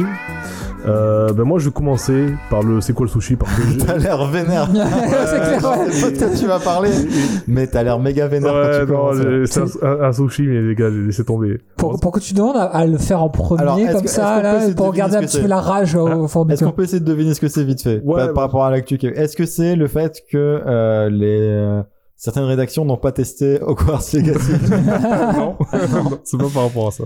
euh, Je sais pas, t'as quelque chose d'autre, The Pool? Euh, non, parce qu'il a dit que c'était pop culturel et donc du coup j'ai j'ai du mal à me. C'est pas une énième variation sur eFootball qui a fait une mise à jour dégueulasse. euh. Mm, Non, non, au contraire. c'est- Mais non, apparemment, ça a l'air de s'améliorer, Il y hein. aurait, il y aurait plutôt un teriyaki sur, Ah. sur le football. Ah. Au contraire, ouais, ouais. Mais on, on, Il aura sera- fallu. Oui, il aura fallu. Il aura fallu un an et demi, ouais, voilà. c'est- Voilà, Bougie, Kaj, t'es là, euh, force à nous. Mais, euh, mais ouais, ouais, euh... ah putain, je suis dans, je dans un live. Du coup, je, je comprends cette partie. voilà, c'est le commentaire euh, de Ou Twitch. pas, peut-être que les gens qui écouteront le podcast, ils diront Ah bah mince, la prochaine fois, peut-être qu'il faudrait que je sois là aussi. Moi. Ouais, C'est- ouais, ça, c'est pas mal. bah, tu peux les garder, tu peux garder. on peut le, pré- le préciser pour ceux qui écoutent du coup ce podcast euh, après coup. Euh, on fait une diffusion en même temps sur Twitch. c'est vrai qu'on a même pas parlé au C'est début. vrai, on l'a Ouais. pas dit, hein, Ouais. on, fait, c'est le, le truc vraiment pour ceux qui sont là en accès anticipé, privé, euh, voilà, les privilégiés. Donc voilà, euh, sachez-le. Euh, pourtant, on a communiqué hein, sur sur les sur le réseau, mais on fait cet enregistrement euh, en étant sur Twitch en même temps. Donc les gens nous écoutent pendant qu'on enregistre. Voilà. Donc voilà, c'est et on va peut-être répéter euh, le truc à l'avenir. Je sais pas ce que vous en pensez. Ouais, Ça- bah, si, ouais, si c'est ça plaît, mal, moi je trouve que c'est pas mal. Ça change Ouais. pas grand chose pour nous. euh, Par contre, peut-être euh, spontanément, on dit peut-être moins de conneries, j'en Je, sais sais- rien. je sais pas. On Mais- se censure, tu crois? Moi je crois pas, mais Moi, j'ai pas entendu une seule blague raciste depuis le début de cette émission. il y a des blagues sur les boules. sur des boules qui collent. Enfin, bon, C'est vrai, c'est vrai, c'est vrai, c'est vrai. Non, je, je retire ce que j'ai dit. Je retire ce que j'ai dit. Non, du coup, tu, c'est quoi le sushi? Alors, c'est quoi le sushi, putain Alors, c'est un truc qui s'appelle Remember, que vous avez peut-être vu passer sur Netflix vite fait, en suggestion, je sais pas, si Non, est bien là, fait ou pas. coup, euh, C'est l'ai pas vu ça. une adaptation d'un manga. Donc, euh, donc là, c'est l'adaptation en film, euh, qui dure à peu près 1h40. Pourquoi tu t'infliges ça? Tu sais que c'est jamais bien. Mais parce que sur le coup, je savais pas que c'était une adaptation manga. Je pensais que c'était juste un film d'horreur. Et c'est après coup, quand je vu, putain, mais c'est quoi cette merde Que après, je, je me suis rendu compte sur internet que c'était adapté d'un manga qui s'appelait Remember. C'est- que- F, les, les précédents numéros de podcast, où, je parle de, des adaptations de Mais- manga mais bien au sûr. film. Mais Vous là, répétez toujours les mêmes erreurs, les gars. mais Ah, là- non, non, sauf que j'ai montré le contre-exemple la mais, mais fois. là, le, le pire, c'est que c'est c'est même pas mauvais pour les Ah non, raisons de habituelles. roman, tu sais, en fait. en Ah. général, quand c'est mauvais, c'est parce que c'est surjoué. On, on Ouais. dit souvent, c'est que les, les acteurs essayent de jouer comme des personnages de manga et c'est ça Ils marche de pas. faire des effets spéciaux qui marchent pas. Voilà. C'était le sushi dont je Euh, que je- qu'on- que là, ouais. c'est vraiment pour des raisons totalement différentes. Ah, bah, coup, Euh, on curieux alors. euh, là, c'est limite de l'inédit, j'ai envie de dire, parce que fa- fallait y aller. Allez, on a on ça. a un- c'est quoi le sushi de complète là? Alors, je vous, je vous pitcher ça.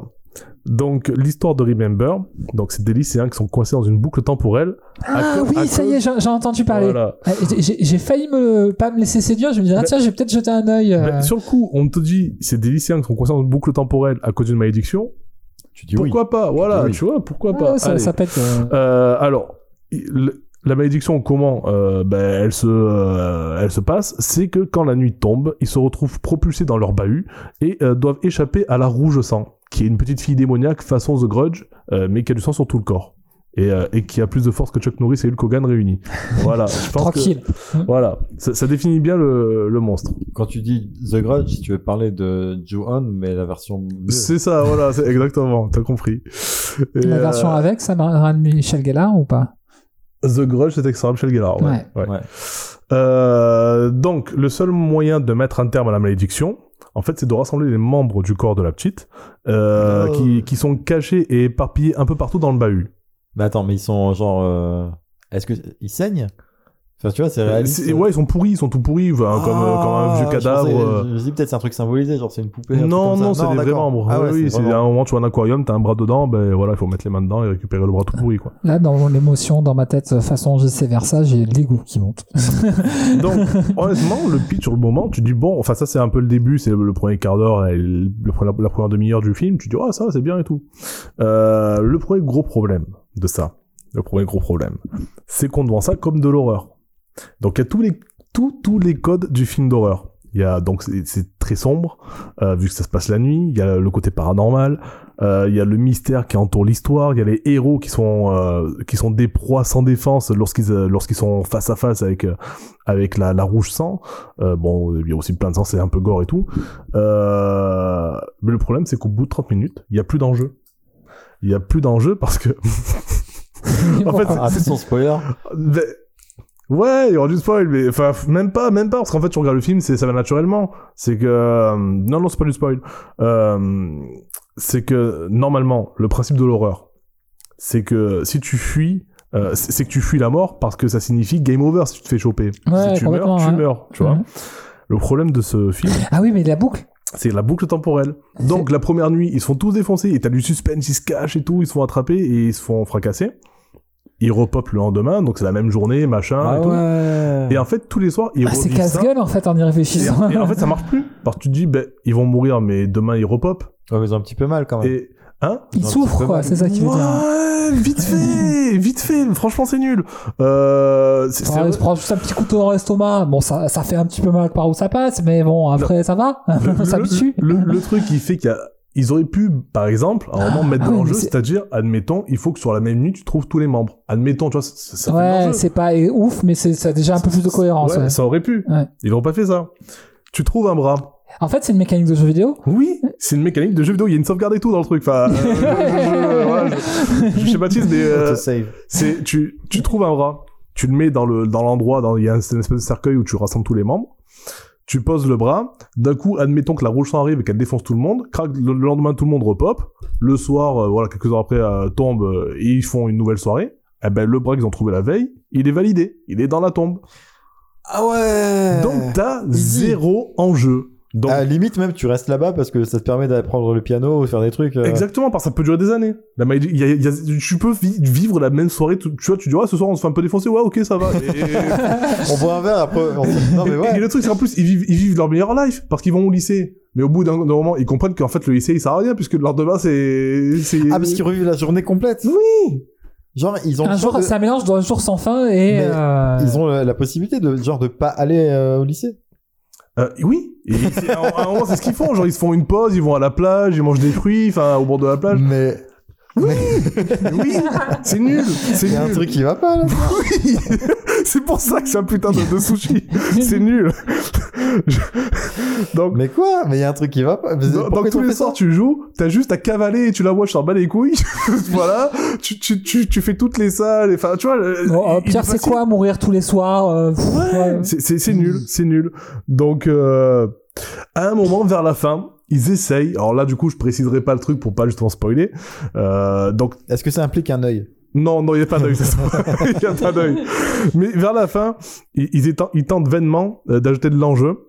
Euh, et c'est vrai que ça aurait pu marcher dans l'absolu. Euh, mais le gros problème, euh, c'est que la rouge sang, elle se transforme. Et à partir de, à partir de là, ça devient nimp. Attends, vas-y, tu veux pas faire un. Tu veux pas mettre là plus tard un Et truc. flûter. Ouais, et flûter et dire euh, voilà, il y aura un spoiler et nous dire ce que c'est parce qu'on va Ouais, pas le regarder. Il y, y a des gens en live. Ah, c'est vrai, merde. Mais Ah. si tu veux, alors c'est pas du spoil, mais si tu veux un peu avoir l'idée, imagine euh, le, cosplay de, Chou- de Chewbacca le plus foireux du monde. Ben même là, t'es loin du compte. Voilà. Euh, et, Non, mais faut voir le film, Bah du oui, coup. on va regarder. et, et- et- et le truc, c'est que ça devient ridicule parce que la bestiole qu'elle est devenue, euh, qui est censée avoir une force herculéenne, hein, euh, ben, Sachant qu'elle est déjà aussi forte que Chuck Norris et Hulk Hogan. et, voilà, c'est ça. Et elle a défoncé, en gros, enfin, elle va, elle a la force pour défoncer toute la team. Elle se fait démonter par une japonaise de 50 kilos. À coup de bâton. Façon Parce pignata. qu'elle a appris le karaté. Pendant ces. Ouais. ces- Et, et façon, pi- façon pignata. C'est-à-dire que tu vois littéralement que c'est une poupée qui flotte dans les airs, qui est pendue à un câble. Je, je déconne même pas. Non, c'est nul. C'est nul. Hmm. Donc, Remember the last Pinata la, si la ça, faites- faites-le pour la science, mais ne le faites pas en vous disant que vous allez passer un bon moment. C'est, c'est horrible, c'est nul. Voilà, c'est, voilà. Remember. Remember, voilà. C'est, Souvenez-vous. c'est ça. Euh, mais heureusement, j'ai un Taryakif. ah bah cool. Heureusement. Euh, et je vais vous parler de la série Handmaid's Tale. Handmaid's Tale. Voilà, le je truc de ça, ça peut M. jouer. Night Shyamalan. La servante Karat? Non, ça, ça, ça, ça rentre Ah non, c'est- ah non, d'accord, parce qu'il y a un truc qui ressemble. Moi, je non, pourrais parler du oui, roman, euh, du Pourquoi j'ai pas réagi à ça Ok. Effectivement. Euh, alors, je, Si vous... tu l'as, en fait, c'est parce que tu l'as très mal je prononcé. l'ai très mal prononcé, ouais, de, de, de Handmaid's Tale. Mais c'est super dur à dire, je trouve. Handmaid's Tale. Mais ouais, la, la servante écarlate quand Aussi. ils The Poulpe, c'est, ça marche aussi. Euh, alors, je vais vous parler, euh, pas de ce qui se passe vraiment dans la saison 1, mais plus, en fait, de, du lore. Donc là, t'as commencé à regarder maintenant. là. Parce Ouais. qu'elle a un petit moment. Je- est- Ouais, c'est ça, bah, la, de 2017. Donc moi j'ai vu la première saison en intégralité et j'en suis à la moitié de la, de la, de la saison 2. Voilà. Il y a 4 saisons, c'est ça je crois? Et je crois qu'il y en a 4 ou 5, ouais. Ouais. Je crois qu'il y en a même 5 ouais, actuellement. Et, Non, Je parlerai de, euh, du coup, euh, ça. Bon, bref, on en parlera. Ouais. ouais. Vas-y, je t'en prie. Bah du coup, gros coup de cœur, en tout cas sur cette première saison et demie que j'ai vue. Euh, donc je vais vous parler moi du, du contexte, du lore, de l'histoire, mais enfin pas des événements qui se passent dans la série, donc il y aura pas de révélation sur, euh, Non, sur, non, sur les choses un peu importantes. rien, rien que parler de ça, en fait, c'est déjà ouf en soi. Donc, euh, effectivement, c'est très intéressant, quoi. Alors pour un peu euh, donc voilà pour pour pour installer le truc donc c'est une série d'anticipation et donc le monde le monde est au plus mal et subit une crise politique et climatique même si la première elle semble découler de la deuxième c'est ce qu'on nous fait souvent un peu comprendre. hein. Donc euh, l'humanité sur le déclin. Euh, la plupart des hommes et des femmes sont devenus stériles. Donc ça c'est pas ouf. Hein. Ce qui, est, ce qui est flippant, c'est que euh, c'est en train de prendre ce chemin-là réellement. Oui oui oui bien sûr mais il y a des parallèles qui mais on y reviendra peut-être plus tard. Mais, euh, mais ouais, il y a des, il y a des, il y a des, des parallèles un peu flippants. Euh, alors, ce qui est bien, heureusement pour l'humanité, euh, c'est que tout n'est pas perdu puisqu'il existe encore des femmes et des hommes qui sont fertiles. Euh, mais malheureusement pour ces dernières, euh, elles vont subir les pires horreurs. Voilà. Euh, notamment euh, grâce à la secte protestante et fondamentaliste qui s'appelle les Fils de Jacob euh, et qui a pris le pouvoir lors d'un coup d'État et qui va mettre en place une, une politique totalitaire Religieuse, et qui va s'appeler eh ben, la, la République de Gilead. Ouais, je me suis toujours posé la question est-ce qu'ils expliquent euh, qui, pourquoi Gilead en fait que- Euh, le pourquoi Gilead, non, mais, Mais voilà, c'est moi, ça m'a toujours intrigué, ouais. comment ils mettent ça en place, oui. Ouais. Euh, après, peut-être que, enfin, en tout cas, là où j'en suis, tu vois, Ouais. euh, il y a des clés, il y a des explications, mais pas sur tout. Donc après, je pense que ça va venir sur, sur les autres, peut-être, sur les futures saisons. Euh, donc il y a ces femmes, des fameuses femmes fertiles qu'on appelle les servantes écarlates. Euh, on va suivre leur histoire euh, à travers le, le regard de June, et euh, qui est d'ailleurs dans la série ne s'appelle pas June, elle s'appelle Offred. Alors moi au début je comprenais pas d'ailleurs parce que Offred ça, veut- ça veut dire littéralement deux Fred si on traduit en français et, et je comprenais pas parce que moi au début j'entendais Alfred enfin en, en VO j'entendais Alfred. Alfred, Alfred. machin et euh, je comprenais pas trop et en plus en fait j'ai capté que chaque servante euh, allouée à une maison porte le nom euh, qui précise euh, Son enfin, appartenance à, qui elle appartient Oh exactement. putain, chaud Donc, dans le cas d'Off-Fred, son, propri- son propriétaire s'appelle Fred Waterford. Donc, c'est Off-Fred. Ah, Et putain. s'il s'appelait Nicolas, ça aurait été Off-Nicolas. Enfin, voilà, vous avez compris l'idée. Flippant. Euh, ouais, c'est vraiment... Elles sont réduites à la propriété, euh, voilà, de l'objet de base. Et, et ça, c'est que l'introduction. Là, je vais vous dire tout, plein de trucs dégueulasses. Enfin, moralement, tout ce que vous voulez. Donc, euh, donc dans, dans cette série, les femmes ont perdu leur statut de, de citoyenne et elles sont catégorisées selon euh, leur fonction. Donc en haut de, de, de la pyramide, on va dire, il y a les épouses qui sont euh, vêtues de bleu ou de vert et qui sont les conjointes des dirigeants et des hauts responsables qu'on appelle les commandants. Euh, ces femmes ne travaillent pas, euh, en général elles tiennent la maison et elles sont assistées par les Martha. Les Martha, on va y venir un peu plus tard. Un peu plus tard. Les Martha. Martha. Ouais, comme Martha. Ah. Comme, euh, voilà. Euh, en dessous d'elle, dans la hiérarchie, il y a les tantes, qui sont en tenue brune. Alors elles, c'est les pires connasses, hein, je vous le dis, elles sont sadiques et tout. Euh, ces femmes, euh, en fait, c'est des fonctionnaires qui sont chargés de former, de gérer et de surveiller les servantes euh, de façon stricte et rigide. Et bon, elles vont leur apprendre, en gros, euh, tout ce qu'elles doivent faire en tant que servantes. Et justement, quoi. ça- exactement, et pas que. Euh, et on y vient justement les servantes qui sont juste en dessous des, des tentes dans la hiérarchie des, femmes. Euh, elles sont vê- vêtues de rouge écarlate et euh, elles servent uniquement à leur reproduction, à rien d'autre. Euh, ou aussi comme objet sexuel, mais on, on- enfin sur ça j'en dirai pas plus. Elles sont affectées à des couples de la caste dirigeante, donc les, les fameux commandants et, et leur épouse. Elles sont violées chaque mois rituellement par le mari, en collaboration avec la femme qui en fait pendant le rituel qu'on appelle la cérémonie, elle tient les bras de la servante écarlate pendant que bah, son, son mari fait son œuvre. Euh, ouais ouais ouais ouais. Et l'idée c'est qu'elle- qu'ils fassent ça en gros jusqu'à qu'elles soient enceintes. Et une fois qu'elles sont tombées enceintes et qu'elles ont accouché surtout, ben elles passent à une autre maison une fois que le bébé est sevré. Ah, bien. putain. Ouais, c'est joyeux. Euh... T'a- T'avais jamais entendu parler de. Si, si, si, si, non, mais je, je voyais savais le pas que principe. aussi glauque. Je- je- non, mais je, alors, je, je voyais le principe général. Je savais pas qu'elles passaient à d'autres maisons après. Me disais, Ah oui, après elles sont tranquilles, tu vois. Ah non. Euh, déjà, c'était déjà super glauque et super traumatique. Eh non, tous les Mais- mois, ils ont un ovule, il faut, il faut l'utiliser, quoi. Ah, faut, pas gâcher. Euh, Donc, donc les- ensuite, t'as les éconofemmes, qui sont les conjointes des hommes de la classe moyenne. Euh, et elles, limite, j'ai envie de dire, elles ont presque le meilleur rôle parce que leur truc, leur rôle à elles, c'est juste de travailler. Euh, voilà, elles sont stériles, elles sont pas violées. euh, et, du coup, en fait, en général, elles bossent dans des, dans des blanchisseries. Voilà. Donc, euh, c'est c'est limite les, celles qui ont le, le- le rôle le moins pire. Si, si on compte pas les épouses, bien sûr, euh, euh, des, euh, euh, des commandants. Donc, il y a les tout à l'heure je l'ai évoqué, qui sont en gris, euh, qui s'occupent de la maison d'un commandant et de son épouse, et qui sont aussi au service des servantes. Donc, elles sont là pour faire les courses, faire la bouffe, le ménage, voilà. C'est les, les- les bonnes esclaves, quoi. C'est ça. C'est c'est un peu les, euh, les, les Miss Fine, mais euh, voilà. Ouais. En moins cool. Ouais, En moins, en moins drôle. Et en fait, et pour finir, tout en bas, on a les Jézabel, qui sont uniquement vouées à la prostitution.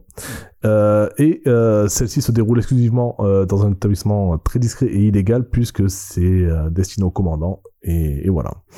Euh, donc là, ça installe un peu le rôle des femmes dans cette société qui, est quand même déjà assez dur. Et, et ça va pas plus loin que ça pour elles, malheureusement. hein. Euh, c'est pas ouf. Euh, ensuite, on a quand même le sort qui est réservé aux servantes qui est, qui est horrible. Parce que là, j'ai un peu évoqué des trucs, mais au-delà du viol et tout, elles sont vraiment traitées comme du bétail. Elles sont marquées avec un piercing à l'oreille, donc ça, c'est pas ouf.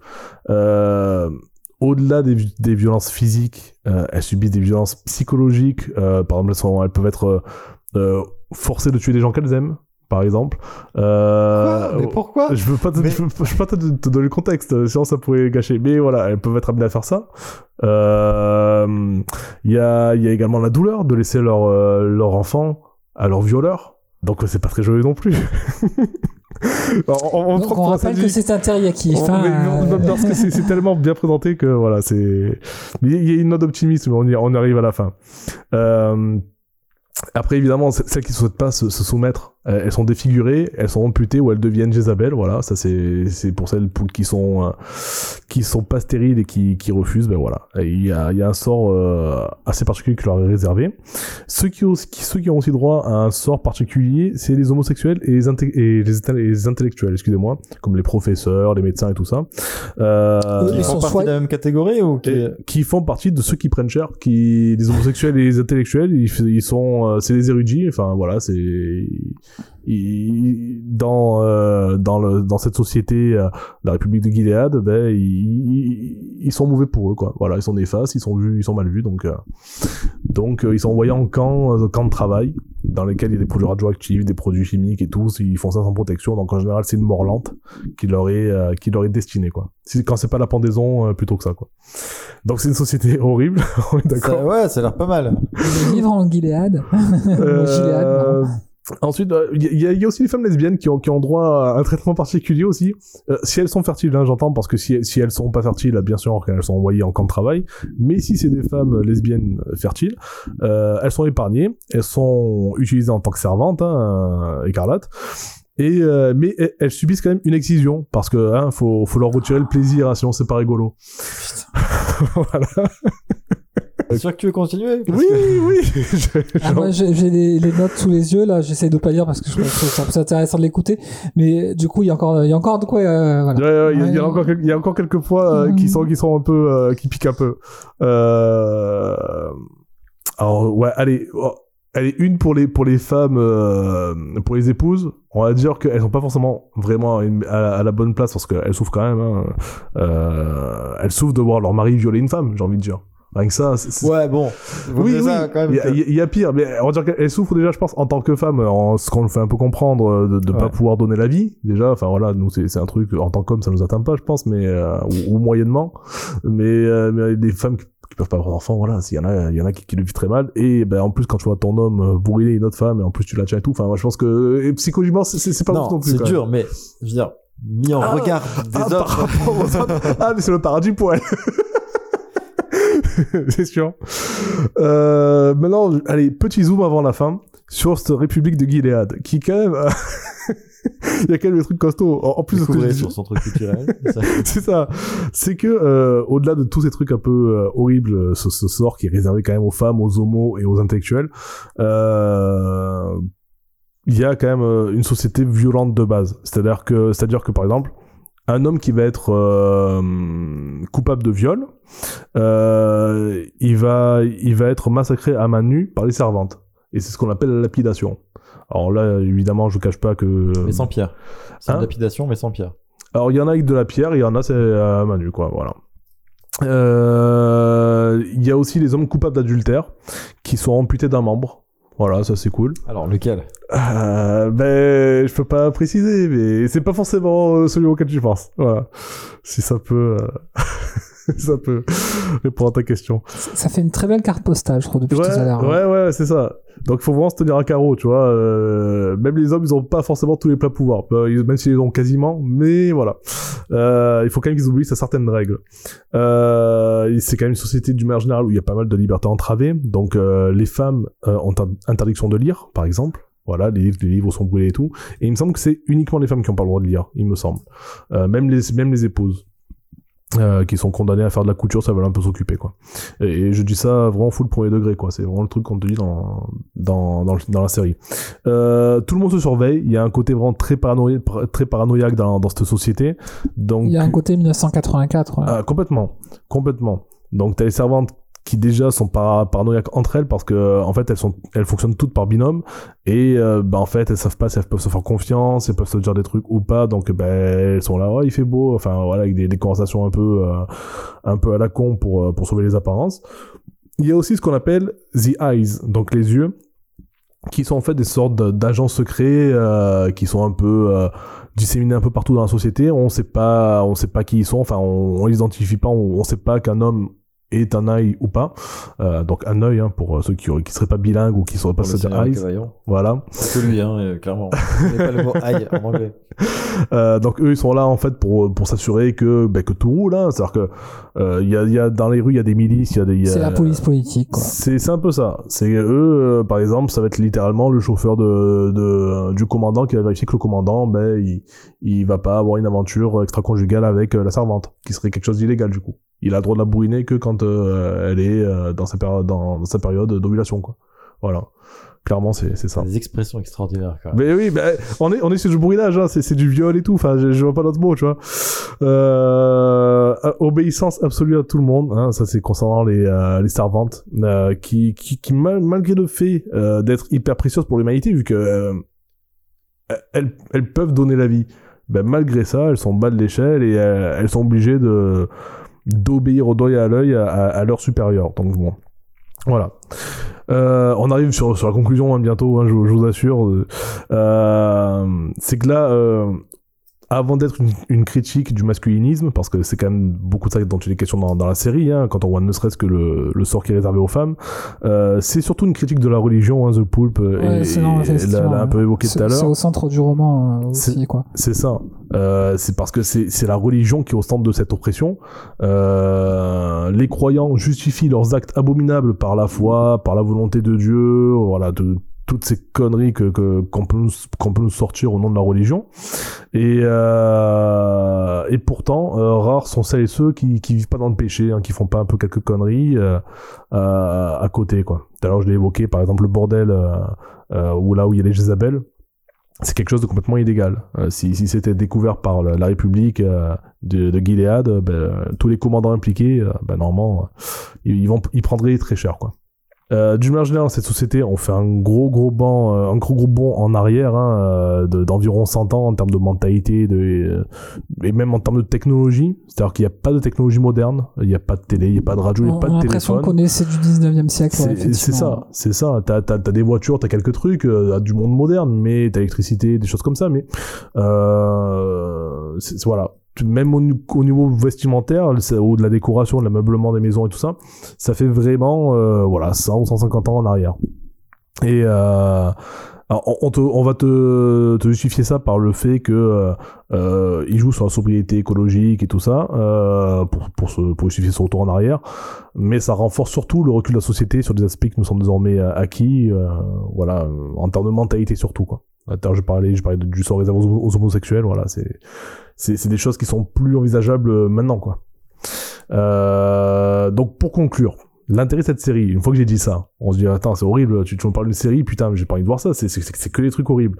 C'est vrai, c'est vrai. Attends, il y a bien deux trois incels qui doivent se dire ah non. euh, ça a l'air bien, ça. C'est une société modèle. c'est une utopie, c'est ça. Donc, euh, Le pire, c'est que ça doit vraiment exister. oui, oui, non, bien, bien, bien entendu. Euh, bah, les, les hommes de la série, il y en a peu qui se plaignent, j'ai envie de dire. hein. Donc voilà. Mais euh, voilà. Du coup, on peut nous dire, bah, c'est quoi l'intérêt de regarder ça? Euh, L'intérêt de regarder ça, c'est quand même de, de voir qu'il est possible de se soulever euh, face à une oppression bah, de ce niveau, à un pouvoir totalitaire. Euh, donc, euh, de voir comment c'est possible de lutter et euh, même si ça prend du temps, que ça nécessite du soutien de l'organisation, c'est faisable. Euh, donc, c'est pour ça qu'il faut regarder The Handmaid's Tale. Ouh là, je vais, putain, je vais jamais y arriver. La, la servante écarlate, voilà, c'est pour ça qu'il faut le regarder cette série. Et, euh, et, et voilà, c'est parce que malgré tout, la, la saison, euh, le début de saison 2 commence sur une note, j'ai envie de dire, euh, d'optimisme. Alors, pour, Voilà. Ok. Et donc là t'en es à la saison 2 là. J'en suis, ouais, moitié de saison 2. hein. Ok. alors moi, j'ai pas regardé la série. Hmm. Par contre, euh, j'ai lu le roman qui en est à l'origine. Ouais. Qui Donc, s'appelle Les Fils de l'homme à Dubaï. Donc la servante écarlate, hein, c'est le titre, euh, Oui. c'est le même titre euh, aussi bien. C'est de Margaret Atwood. Hmm. Elle a écrit, je crois, dans le milieu des années 80 de mémoire. Et c'est sans doute l'une des claques littéraires euh, que j'ai pris ces dix dernières années. quoi. D'accord. Enfin, c'est un roman qui est extrêmement bien écrit. Je pense que justement, euh, euh, le point fort de cette série, c'est qu'ils ont réussi à, su- à- mais je dirais pas sublimer parce que euh, je pense que les deux sont tout autant sublimes hein, dans ce que Mm. tu as décrit. Ça, ça, je trouve que ça, comment dire, ça explore des, des, des choses qui étaient euh, pas forcément hyper développées dans le roman. Oui. Mais le, le roman est une merveille de littérature. Quoi. Faut, faut le lire pour, exactement pour les mêmes raisons hein, que ce que tu as décrit dans la série. Oui. Donc ouais, c'est c'est excellent, mais c'est flippant. Enfin voilà, c'est dire qu'il y en a qui pensent que ça pourrait être un modèle. Quoi. Voilà, c'est c'est ça qui est flippant aussi. Est-ce que le côté euh, intéressant l'emporte Oui, bah, j'imagine l'emporte sur le côté flippant, ou alors tu supportes le côté flippant malgré tout Comment... Non, honnêtement, c'est. Euh, tout, ce que, tout, ce mais- que j'ai, tout ce que j'ai écrit, c'est un concentré sur 10 minutes, tu vois. Ouais. Euh, Là, sur une saison, c'est quand même euh, lissé sur plusieurs épisodes, tu vois. C'est euh, par, par, euh, par petites touches, on, on te montre un peu ça. Après, dans l'épisode d'après, on te montre un peu ça. Il y a, y a pas de scène où je me suis dit, ah, c'est dur à voir. Enfin, oui, il y a une, une scène ou deux, où je me suis dit, ah, c'est pas, c'est pas ouf. Bon, du bar général, tout ce que j'ai décrit, c'est pas ouf. Mais, Ouais, ouais, j'ai mais à voir, c'est pas, c'est, c'est peut-être moins dérangeant. Je pense que là, il y a, il y a le côté, tu sais, où on, On accumule les, Voilà. uns, les faits les uns derrière les autres. c'est ça, il y, y y a le côté lourd et dense. Euh, bon, après, tu sens quand même ce côté paranoïaque, tu sens cette lourdeur, ce- cette femme, euh, enfin, ces femmes qui sont euh, vraiment sans liberté, qui ont, qui ont peu de marge de manœuvre et tout dans, dans ce qu'elles, peuvent faire au quotidien. Mais justement, comme t'entrevois en même temps le, la petite lumière blanche au bout du tunnel, tu vois, ça, ça rend la chose supportable. Parce que tu te dis, ouais, ils vont peut-être en sortir. Ils vont peut-être trouver une solution. a, il y a- il y a peut-être une petite question là, parce que Mm. que tu me confirmes. Alors, euh, peut-être que je confonds avec autre chose, mais il y a une histoire de guerre aussi, en fait, la République de. Il y a, il y a de- aussi une histoire de guerre. Ils Ouais. rentrent pas trop dans les détails dans, pour l'instant, moi où j'en suis, mais Ouais. oui, ça, ça fait souvent euh, Ils font référence à une guerre. Ouais, ouais. ouais, ouais, ouais. qui justifiait aussi le, le côté un petit peu euh, Autoritaire. autoritaire, effectivement, de, Mhm. de la République. Quoi. ouais. Ok. Donc voilà, c'était un, un interactif. sushi compète, mais aussi un Ouais. teriyaki de compète. ouais, ouais, je sais. D'habitude, c'est The Poulpe qui nous plombe avec tarakinis. C'est vrai, c'est vrai. C'est vrai. Putain, merde, je vais vous plomber aussi. Ah, est-ce que je mets un petit peu de... Un peu de joie, ouais, voilà. Allez, un peu de joie. Parce que moi, en fait, j'ai des, des sushis et des teriyakis qui sont euh, mitigés. Clairement, j'aurais pu avoir un sushi et un teriyaki dans le même, euh, dans le même sujet. Mais on t'a interdit, c'est ça? Mais euh, non, on m'a interdit. Donc j'ai dû trancher. Après, ça n'a pas été trop difficile. Mm. Euh, mon sushi, c'est Rick and Morty. Oh Ouais. La saison 5 Alors, attends. 6, non? Ouais, Ah, j'ai pas vu la saison 6. donc, je vous fais mon intro. Ok, pardon. on est tellement choqués que. Après une saison 4 qui m'avait bien déçu, et j'imagine euh, Ouais, pareil. comme tout le ouais, monde, hein, ouais. euh, j'avais presque hésité à regarder la saison 5 quand elle était dispo sur Netflix. Et d'ailleurs, c'était la première fois que j'attendais qu'une saison de Rick et Morty soit disponible sur Netflix pour la regarder. Euh, faut dire que jusque-là, la série était montée assez crescendo jusqu'à atteindre son apogée à la saison 3 avec des épisodes comme Rick Shank Redemption, pardon, c'est super dur à dire, euh, Pickle Rick, euh, et que voilà des épisodes comme ça qui étaient, qui sont les, Ouais, clairement les meilleurs sont épisodes de- légendaires maintenant. voilà, Ouais. de, de la série. Et euh, c'était très difficile de pas être déçu avec la saison, avec la saison 4, même si par-ci par-là, il y avait quelques bonnes idées. Dans l'ensemble, c'était une saison qui était quand même super faible. Ouais. Euh, la saison 5, toutefois, avait réussi, renouer un petit peu avec, la, avec ce que la série pouvait offrir de mieux, et concluer aussi l'arc de Evil Morty et de la Citadelle. Ouais, Donc, qui était. à- Ouais, voilà. Franchement. ouais. Et clairement, bah là, en fait, clairement, j'ai j'ai re- j'ai- j'ai rematé tout Rick and Morty avec, euh, avec mon fils, avec Petit Chili. Il va falloir qu'il se trouve un nom un jour. Euh, Little Chili. Et ben ouais, je me suis dit, je- peut-être que je vais pas trop attendre pour regarder la suite. Et du coup, je me suis vite fait abonner à Adult Swim euh, via, via un autre service. Et euh, ouais, non, ça continue sur une très bonne lancée. Euh, je crois que c'est même une de mes saisons préférées. Mais. La saison 6. Euh, non, mais dans l'ensemble, les, les auteurs renouent avec l'idée de, de faire des références euh, que, que peut-être tu sais, qui sont un petit peu plus pointues, Ouais. mais qui font du coup beaucoup plus mouche quand, euh, quand, quand, tu, quand tu les as. Euh, Il y a quelques petites références à la saison 4. Ils essayent de faire, ils essayent de faire une petite, une petite rédemption de quelques épisodes de la saison 4 en, en y faisant référence de temps en temps. Et du coup, ça peut lui donner de l'intérêt un petit peu rétroactivement cette saison. Euh, dans l'ensemble, c'est une très bonne saison et j'ai, et j'ai, en finissant la saison 6, j'avais très hâte de voir la suite. Alors pourquoi c'est un sushi alors? Parce que, bah, il y a quelques semaines, Adult Swim a annoncé cesser toute collaboration avec Justin Roiland, euh, le co-créateur Oh de la putain, série. je passe à côté de l'info. Ah ouais, pareil. Ouais. Alors apparemment c'est de sa faute. Hein. Euh, il serait auteur de, de violences conjugales. Oh putain. Et euh, Ouais. ouais. Ah, c'est, bah, après ça en TK, du coup, c'est, c'est bien. Donc clairement, je vais pas, je vais pas m'attarder sur le sur le fait que cette décision soit justifiée ou pas. J'ai clairement pas, j'ai absolu- absolument pas les éléments en main pour donner un avis sur les charges qui sont retenues contre lui. Mais euh, ouais, au niveau de la série, ça va changer des trucs parce que bon, bah, Justin Roiland, c'est le créateur Bah de la ouais, série. s'il est pas là, c'est même le doubleur de Rick et de, et de Morty, quoi. C'est aussi toutes les voix de, ouais, de Rick and Morty et d'autres Et personnages. d'autres persos à côté. ouais. Euh, et ouais, parce que la, série, elle est co-créée par Justin Roiland et Dan Harmon. Mais sachant que Dan Harmon, en fait, à la base, c'est une, euh, c'est une attelle qui a été, euh, alors, Dan Harmon qui a énormément de talent, hein, Oui. qu'on a, qu'on a connu sur Community, qui fait un travail extraordinaire, mais en gros, il a été plus ou moins imposé par Adult Swim pour dire, bon, bah, en fait, on va essayer de cadrer Justin Roiland et en faire un truc, on va faire en sorte que ça ressemble pas trop au pilote qu'il avait. Ouais. C'est horrible. avait voilà, parce qu'à la base, c'est une série qui est du coup qui est dérivée de sa parodie de Retour vers le futur qui s'appelait euh, Les vraies aventures de Doc et de Marty. Hum. Euh...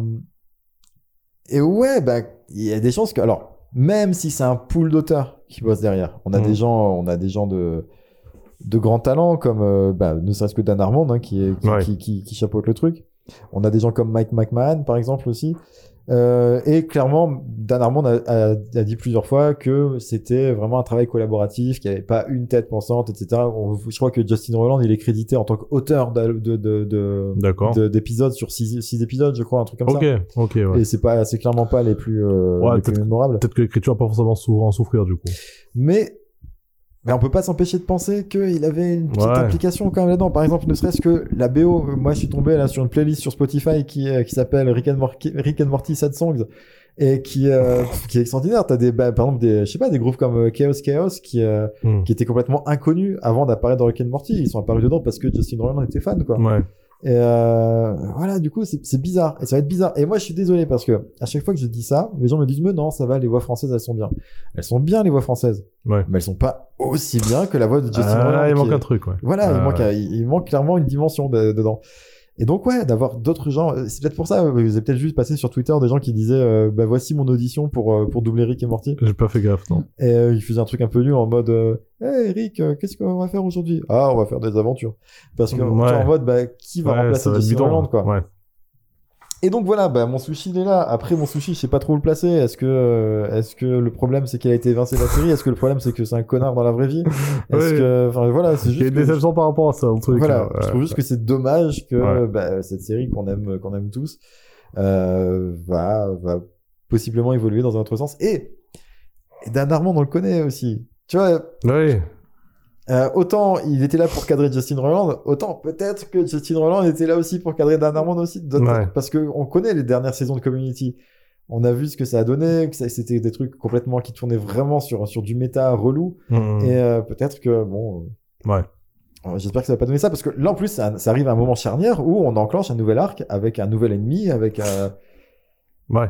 voilà. Peut-être qu'après, ils avaient déjà peut-être posé euh, les, les grandes lignes. A priori enfin, voilà. oui parce qu'il y a eu plusieurs saisons qui ont été commandées à Adult Swim, Oui. donc, euh, enfin par Adult Swim pardon, et donc euh, après il y a des chances qu'ils aient prévu quand même déjà la, la suite. En tout cas c'est ce qu'annonce la saison, saison 6. hein. La saison 6 avance très très très peu dans Ouais. le dans l'intrigue principale, Mhm. et euh, mais on sent que par contre ouais que c'est Ils ont posé plein de trucs. ils ont installé un truc qui va qui va durer plusieurs saisons. Ouais. Donc voilà. Donc c'était mon, mon Ok. sushi, qui est Ça pas un gros sushi non Ouais, plus, hein, mais ça, va. Ça, y a ça, pas ça, de- ça su- ça suffit, quoi, j'ai ça envie de suffit. dire. Ouais, bien sûr. Et du coup, bah, pour, pour y faire euh, écho, j'ai un teriyaki Mhm. un petit peu mitigé.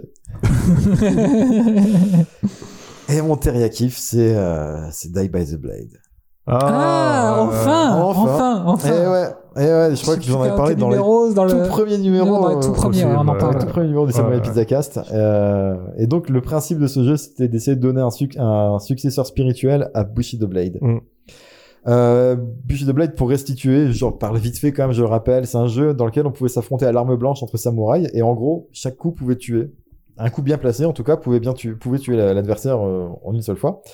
Mais aussi, tu pouvais euh, ben, blesser un adversaire et par exemple lui empêcher, lui interdire l'usage de son bras. Enfin, tu, tu, Ouais. tu le coupais au bras, il pouvait plus porter son, son katana qu'avec une seule, euh, une seule main. Euh, tu le coupais à la jambe, ben il boitait. Et si tu coupais, tu le coupes, tu le blessais aux deux jambes, il rampait sur le sol et continuait à se battre. Ouais. Euh, et voilà. Et, au bout d'un moment, il se vidait de son sang. hein. Mais euh, voilà. Mm. C'est un jeu. Pour moi, il y a jamais eu. On a, il y a eu des essais de faire Ouais. des successeurs, euh, des, des gens qui se sont dit, bah, on va essayer de faire un jeu dans le style de Bushido Blade. Il y avait, par exemple, il y avait Kengo sur euh, sur sur PS2 et Xbox sur Xbox 360 à l'époque. euh, qui a eu 4 quatre épisodes entre 2000 et 2006 qui étaient pas forcément ouf euh, tous le premier était sympathique mais voilà après le dernier en tout cas était nul euh, on a eu des trucs comme For Honor par exemple qui reprenait un petit Mhm. peu le système Ouais. de, de qui prenait le, le principe d'arme blanche avec des postures à matcher pour euh, Ouais. contrer les attaques etc on a eu vite fait le, le jeu qui m'avait fait le plus penser à Bushido Blade bizarrement c'était euh, Absolver de Slow Clap et je sais pas Ah, pourquoi Ouais, dans l'idée, ouais. parce que t'avais un côté combat réaliste en fait. Ouais, ouais. Même si t'avais pas d'arme blanche, euh, t'avais ce côté combat réaliste et Mm. très euh, très brut quoi. Et Mm. euh, voilà, il y avait- il y avait Euh, Il y a eu des voilà, il y a eu des jeux qui sont qui, qui ont après il y y, a eu d'autres jeux à l'arme blanche que j'ai euh, usé dont j'ai usé et abusé comme Mordo, Chivalry, Chivalry 2. Ouais. Mais c'est pas le feeling de s'affronter sur une Ouais. plage avec un coucher de soleil. Et c'est À Kiro, l'arme du coup. blanche. euh, Sekiro ou, aussi. ou, euh, Ghost of Tsushima. Alors. Ouais. c'est pas tout à fait pareil parce que là on parle de versus. Mhm. C'est vrai. Là, on est du 1 contre 1. On n'est pas contre, contre, c'est- c'est- on n'est pas contre l'ordinateur. Ouais, les zones ouvertes dans Bushido Blade. C'était des zones, des zones ouvertes hein, de mémoire, il me. Alors, c'était plus ou moins, Pas ouais, loin tu de- pouvais ba- pas mal te balader, ouais, t'avais Mm. des forêts de bambou, t'avais des plages avec un coucher de soleil, t'avais des grottes, t'avais ouais, il y voilà, plein de trucs. Vraiment ouais. toute l'imagerie de- du samouraï. Mhm. Et euh, donc voilà. Et là, au bout de 3 ans, je crois, hein, c'est- je crois que ça fait 3 ans qu'ils ont annoncé le Ouais, jeu. c'est un. Ouais, Ouais, ça doit être ça. On Ouais, a, Die by the Blade. On a la démo. non, on a une démo. Ah On a la démo. Voilà. Donc on retrouve bien du combat à l'arme blanche en vue de côté. Euh, on a la possibilité de frapper. Si on frappe l'adversaire au bon endroit, on peut le tuer d'un coup. On retrouve un système de posture qui était, euh, qui était assez peu développé dans Bushido Blade, mais qu'on avait plus vu dans For Honor et dans, euh, dans Kengo, etc. On a du perfect, on a du pari et on a du perfect pari. Et encore une fois, je le rappelle, le pari, C'est la vie. c'est la vie, exactement. Sur le papier, donc on a un jeu qui pourrait s'apparenter à un fils caché entre Bushido Blade et Sekiro. Mhm. Qui est très sympa, du coup, hein, comme qui concept. pourrait être sympa. Dans la pratique, on a plus un mélange entre For Honor et Samurai Shodown. D'accord. Ah, ouais. Euh, Il y a quelques choix qui sont un petit peu intrigants. Par exemple, euh, faire un pari, c'est facile dans le jeu. Mais genre, c'est méga facile. La Ah. fenêtre, elle est super large. Et si jamais tu matches euh, la posture de la... De le... En fait, t'as même pas besoin de matcher la posture de, de l'assaillant. hein. Tu fais, t'appuies sur un bouton pari et ça parie, quoi. D'accord. Si jamais tu matches et que tu fais un pari, c'est un perfect pari. Euh, ça- ce qui enlève quand même pas mal de pas mal d'ouverture. Euh, par contre, en fait, le truc c'est que ben autant il est facile à faire, autant il te donne pas un méga avantage. Parce qu'en fait, tu fais un perfect pari, ça repousse l'adversaire, mais ça le repousse tellement loin qu'il est hors de portée de ton attaque. Mmh. Ah, tu peux C'est- aussi facile que faire un pari dans Ghost of Tsushima, quoi. Euh, ben, Qui est le principe du, du jeu. Hein. Ouais, euh, du coup, j'ai surtout pas- contre les boss, en fait, c'est de- pour le coup, c'est c'est ça qui rappelle un petit peu le- l'esprit Bushido Blade, Oui. où euh, le principe de base, c'est tu paries pour balancer ensuite euh, ta série, ton enchaînement, ton combo, et, euh, et euh, c'est très chouette hein, d'ailleurs. Oui, c'est un des meilleurs les- aspects du jeu, hein, mais euh, un, là, comme ça, ouais, c'est- Ouais, ils sont c'est bien. très très chouette, mais effectivement, le, la victoire ne se base que sur le pari. C'est-à-dire que c'est pas comme les ennemis un peu lambda que tu rencontres sur la carte. C'est vraiment. Euh, mais comme dans Sekiro en fait. ouais, ouais, voilà, comme dans Sekiro. Oui, du coup, c'est euh. Mais sauf que dans sauf que c'était facile. Euh, Ah, dans dans Ghost of Ghost of Tsushima, c'est facile. Ouais, parce que dans, euh, dans, dans, dans Sekiro, en fait, c'est ça qui est jouissif, c'est que c'est très dur, mais quand tu y arrives, tu te sens, tu te sens invulnérable, quoi. Ouais. Et il y a, il y a ce côté qui marche très bien. Là, non, euh, alors il y a une barre d'endurance. Et en gros, quand tu vas faire un pari, tu vas remplir ta barre d'endurance. Et si jamais tu fais un perfect pari, tu vas voler l'endurance adversaire. Mmh. Mais l'endurance, elle sert à rien vu que tu peux faire des paris tout le temps. Ouais. Enfin, tu vois, et que t'es pas obligé de bloquer, en fait. Ouais, c'est mal équilibré, quoi. c'est super mal équilibré. Euh, il y a, par exemple, il n'y a pas de punition si tu whiff. Genre, tu tapes dans le vide devant l'adversaire. Il a pas le temps d'en profiter pour te punir. D'accord. Ce qui fait que là, pour l'instant, le jeu, il y a un côté au niveau stratégie, niveau mind game, il est pas là. Mmh. Clairement, tu vas gagner les parties parce que t'es un peu plus agressif que l'adversaire et que t'as un petit coup de bol, etc. Et Il y a de l'amélioration à faire. Mais, mais quand même, le jeu est en phase d'exister. Pour l'instant, Ouais. c'est une démo. Alors, j'aurais préféré qu'ils appellent ça bêta, Ouais. euh, ce qui laisserait entendre que ça, prendraient en compte les retours des, des joueurs. Ouais. A priori, ils sont assez présents sur les forums de Steam. Euh, Ah. Quand on pose des questions, quand on donne des suggestions, ils te disent ah ok merci, on prend note. Bon après euh, ça vaut ce que ça vaut. hein, mais, Ouais. euh, Et euh, voilà, ça m'a pas empêché de prendre du plaisir sur la démo. Il n'y a pas le côté où tu peux blesser l'adversaire si tu lui coupes un bras il meurt. Mmh. Ça c'est un peu dommage. Euh, t'as un côté aussi où tu bloques automatiquement en fait. À partir du moment où t'es dans la même posture que l'adversaire, tu bloques automatiquement. Clairement, c'est très dur d'attaquer parce que c'est très facile de bloquer, de parer ou de voilà. il Y a, il y a- Ouais. c'est- très dur de trouver une opportunité de blesser l'adversaire. C'est limite avantage au premier qui, at- au premier qui te défend. Enfin, j'ai envie de dire pas, pas, Bah pas le ouais, premier qui mais même attaque. pas trop non plus parce que Mm. même si tu fais une défense, en fait, en fait c'est ça. En gros, vaut mieux faire une esquive ou faire une un, ou bloquer normalement que de faire un pari. Ouais, d'accord. T'as plus d'avantages en faisant ça. Et ce qui est chelou parce que c'est pas, C'est pas le- ouais. c'est clairement pas dans la logique de, de- des autres jeux qu'on a joué dans, dans ce style. Mmh. Euh, ce qui est cool, donc a priori la sortie est prévue pour cette année. Euh, ce qui est cool, c'est qu'il y a une démo. Donc euh, la démo, vous avez un petit mode tuto, vous avez un petit mode euh, contre l'ordinateur, et il y a un mode en ligne quand même. Ah, en ligne, ouais. Ouais, sympa. Mais euh, alors pour vous dire, hein, moi j'ai testé le mode en ligne. Là, j'ai fait trois parties, trois parties contre le, le même adversaire. Il y avait que lui qui jouait ce jour-là. euh, la première partie, je l'ai éclaté. Je lui ai fait du, du 5-0 quoi. Et euh, la deuxième partie, j'ai changé de personnage. Et ouais, non, ils sont, ils sont déséquilibrés au possible. Merde. En fait, il y en a un qui est un peu lent. Mais le fait qu'il soit un peu lent, ça fait que bah, systématiquement, tu, tu perds quoi. Ouais. Tu vois, oui, oui, c'est, ouais. En fait, il y a un personnage qui est un peu rapide, un personnage qui est moyen et un personnage qui est un peu lent. Avec le personnage moyen, tu t'en sors. Le personnage Mhm. rapide, t'as un petit avantage. Le personnage lent, tu peux rien faire avec. Ouais. Il sert à rien. Derrière, qui, com- qui compense même pas sa défense ou sa force. ou-. Certainement, peut-être, Mais- mais clairement, bah là, dans, en fait, tel que, tel, enfin, tel que j'ai abordé le jeu, encore une fois, j'ai joué Ouais. une heure, même pas. hein. Euh, j'ai l'impression que ouais, la vitesse, c'est un gros avantage quand Ah, même. d'accord. Donc voilà, ça reste un kiff parce que j'ai envie de voir ce que ce jeu va donner à sa sortie. Et là, on a, parce que mine de rien, jusque-là, on n'avait rien. On avait quelques Oui. images, on avait euh, quelques news de temps en temps. Tous les deux mois, il y avait une petite vidéo qui sortait. Mais il du y avait rien de concret, ouais. Ouais. Là, on a une démo. On sait que le jeu va sortir, On quoi. sait que le jeu va sortir. On n'a pas de date encore, ça, mais quoi. on sait que euh, annoncé en 2023. Donc, Mhm. euh, a priori, avant la fin de l'année, on a, on a une sortie de Die by the Blade. Ok. Donc ça, c'est mon kiff. Euh, la petite, l'autre côté mitigé, c'est que il matche pas tout à fait mes attentes quand même. Ok. Bah, The Pulp, hein, Allez, bon, je vais essayer d'être pas trop long. Bah, écoute. Euh, je vais commencer par, euh, par le sushi. Enfin, c'est pas vraiment. Enfin, si, ça reste un sushi parce qu'il y a.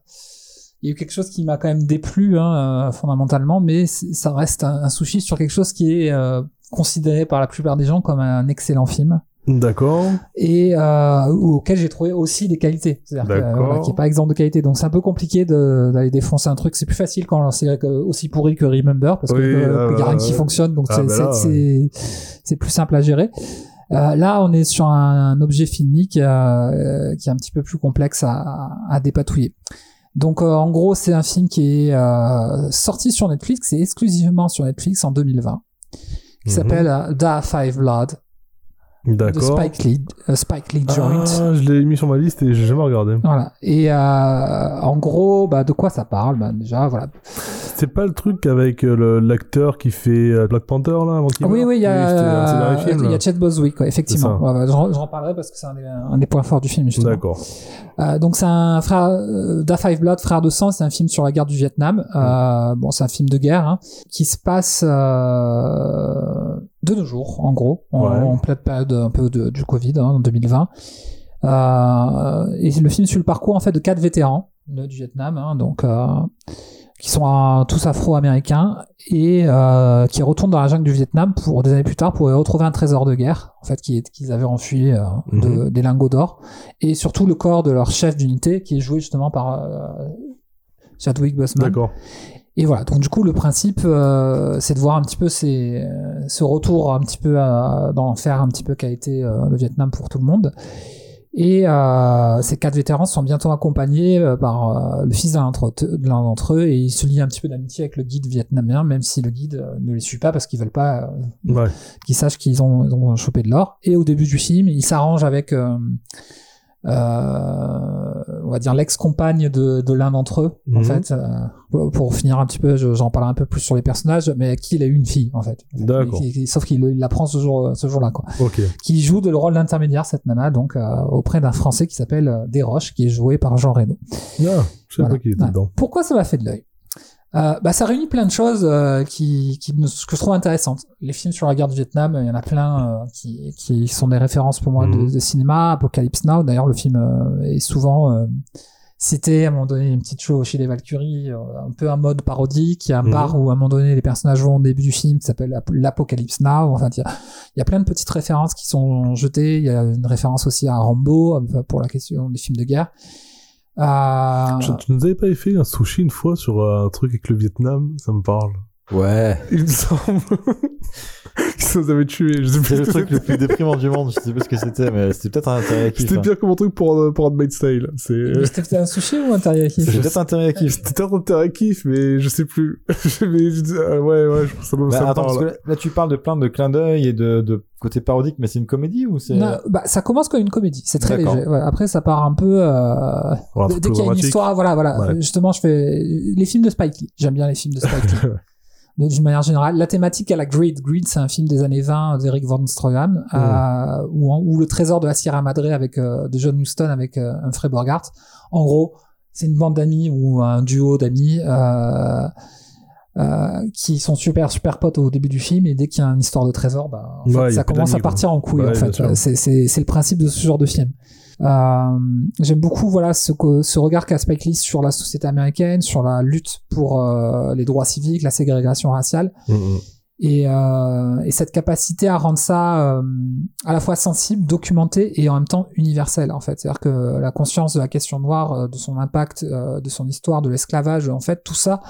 Euh, je vais faire un parallèle complètement douteux, mais euh, qui pour moi a du sens. C'est euh, un peu comme euh, le studio Ghibli euh, est capable de euh, véhiculer des, hum, des choses qui sont universelles. Bah, Mm. voilà, le cinéma de Spike Lee, ça a ce côté-là, ça a cette qualité-là, je trouve. Le, le film comporte beaucoup de personnages, hein, comme je, je le disais. Il y a une belle brochette d'acteurs, donc euh, ça se construit donc sur un buddy movie, une band of brothers, euh, sur euh, qui retourne avec euh, pas mal de références à Black Lives Matter euh, qui sont présents dans le film, l'amitié fraternelle. Mais voilà, comme je le disais tout à l'heure, il y a euh, le côté qui va que ça, à un moment donné, forcément, ça va partir en couille. Et voilà, ils sont liés à, par la mort de leur chef d'unité qui est mort au combat, en fait, qui était un leader qui était joué donc par Chadwick Boseman et qui a un putain de charisme. Enfin, il, il a pris, il a perdu 25 kilos par an entre Ouais. ça et euh, bon, bah, il le regrettait, hein, Chadwick Boseman, parce que franchement, euh, C'est vraiment une graine d'acteur de ouf, quoi. Il y a deux acteurs connus chez nous. Je disais Jean Reno qui joue le, euh, le passeur d'argent, c'est-à-dire qu'en Ouais. gros, c'est avec lui qu'on conclut le contrat pour faire passer l'or en dehors du Vietnam. Et euh, il y a un groupe de trois personnages, euh, des humanitaires en fait, qui sont euh, un Suédois, un, je crois un Américain et euh, une Française. Et la. Française est jouée par Mélanie Thierry, qui est une espèce de bourgeoise repentie, euh, parce que la famille, euh, à l'époque de la guerre d'Indochine, a fait sa fortune en fait euh, au moment de la guerre. Voilà. Donc en gros pour la présentation des personnages. Mais attends, on est sur ton sushi là? Ouais. Parce que ça a l'air bien jusqu'à Ah, non, non, jusque-là, ça a l'air bien. Donc voilà, franchement, sur le papier, il y, y a vraiment de quoi. Mais voilà, c'est un petit peu comme toi, c'est un sushi mitigé, c'est-à-dire qu'il y a vraiment de qualité évidente dans ce film. Il y a pas mal de, de- les acteurs vietnamiens aussi sont très bien, sont très intéressants. Enfin voilà. Bon, donc euh, On les cite pas parce qu'ils sont vietnamiens. mais- sinon j'avais Johnny, euh, c'est surtout que je sais pas les prononcer. Nguyen. Nguyen, voilà. Ouais, Ah, putain, ah, la classique. Voilà. Mais non, vous avez pas le droit de faire ça. Mais Non, il s'appelle vraiment comme ça. mais- Au, au pif. Qui joue le rôle du guide, hein, donc euh, il s'appelle, je sais plus comment il s'appelle le guide, euh, Vintan, Vintan dans le film. Et euh, c'est pas un juif Vas-y, vas-y. ouais, Cohen. Cohen.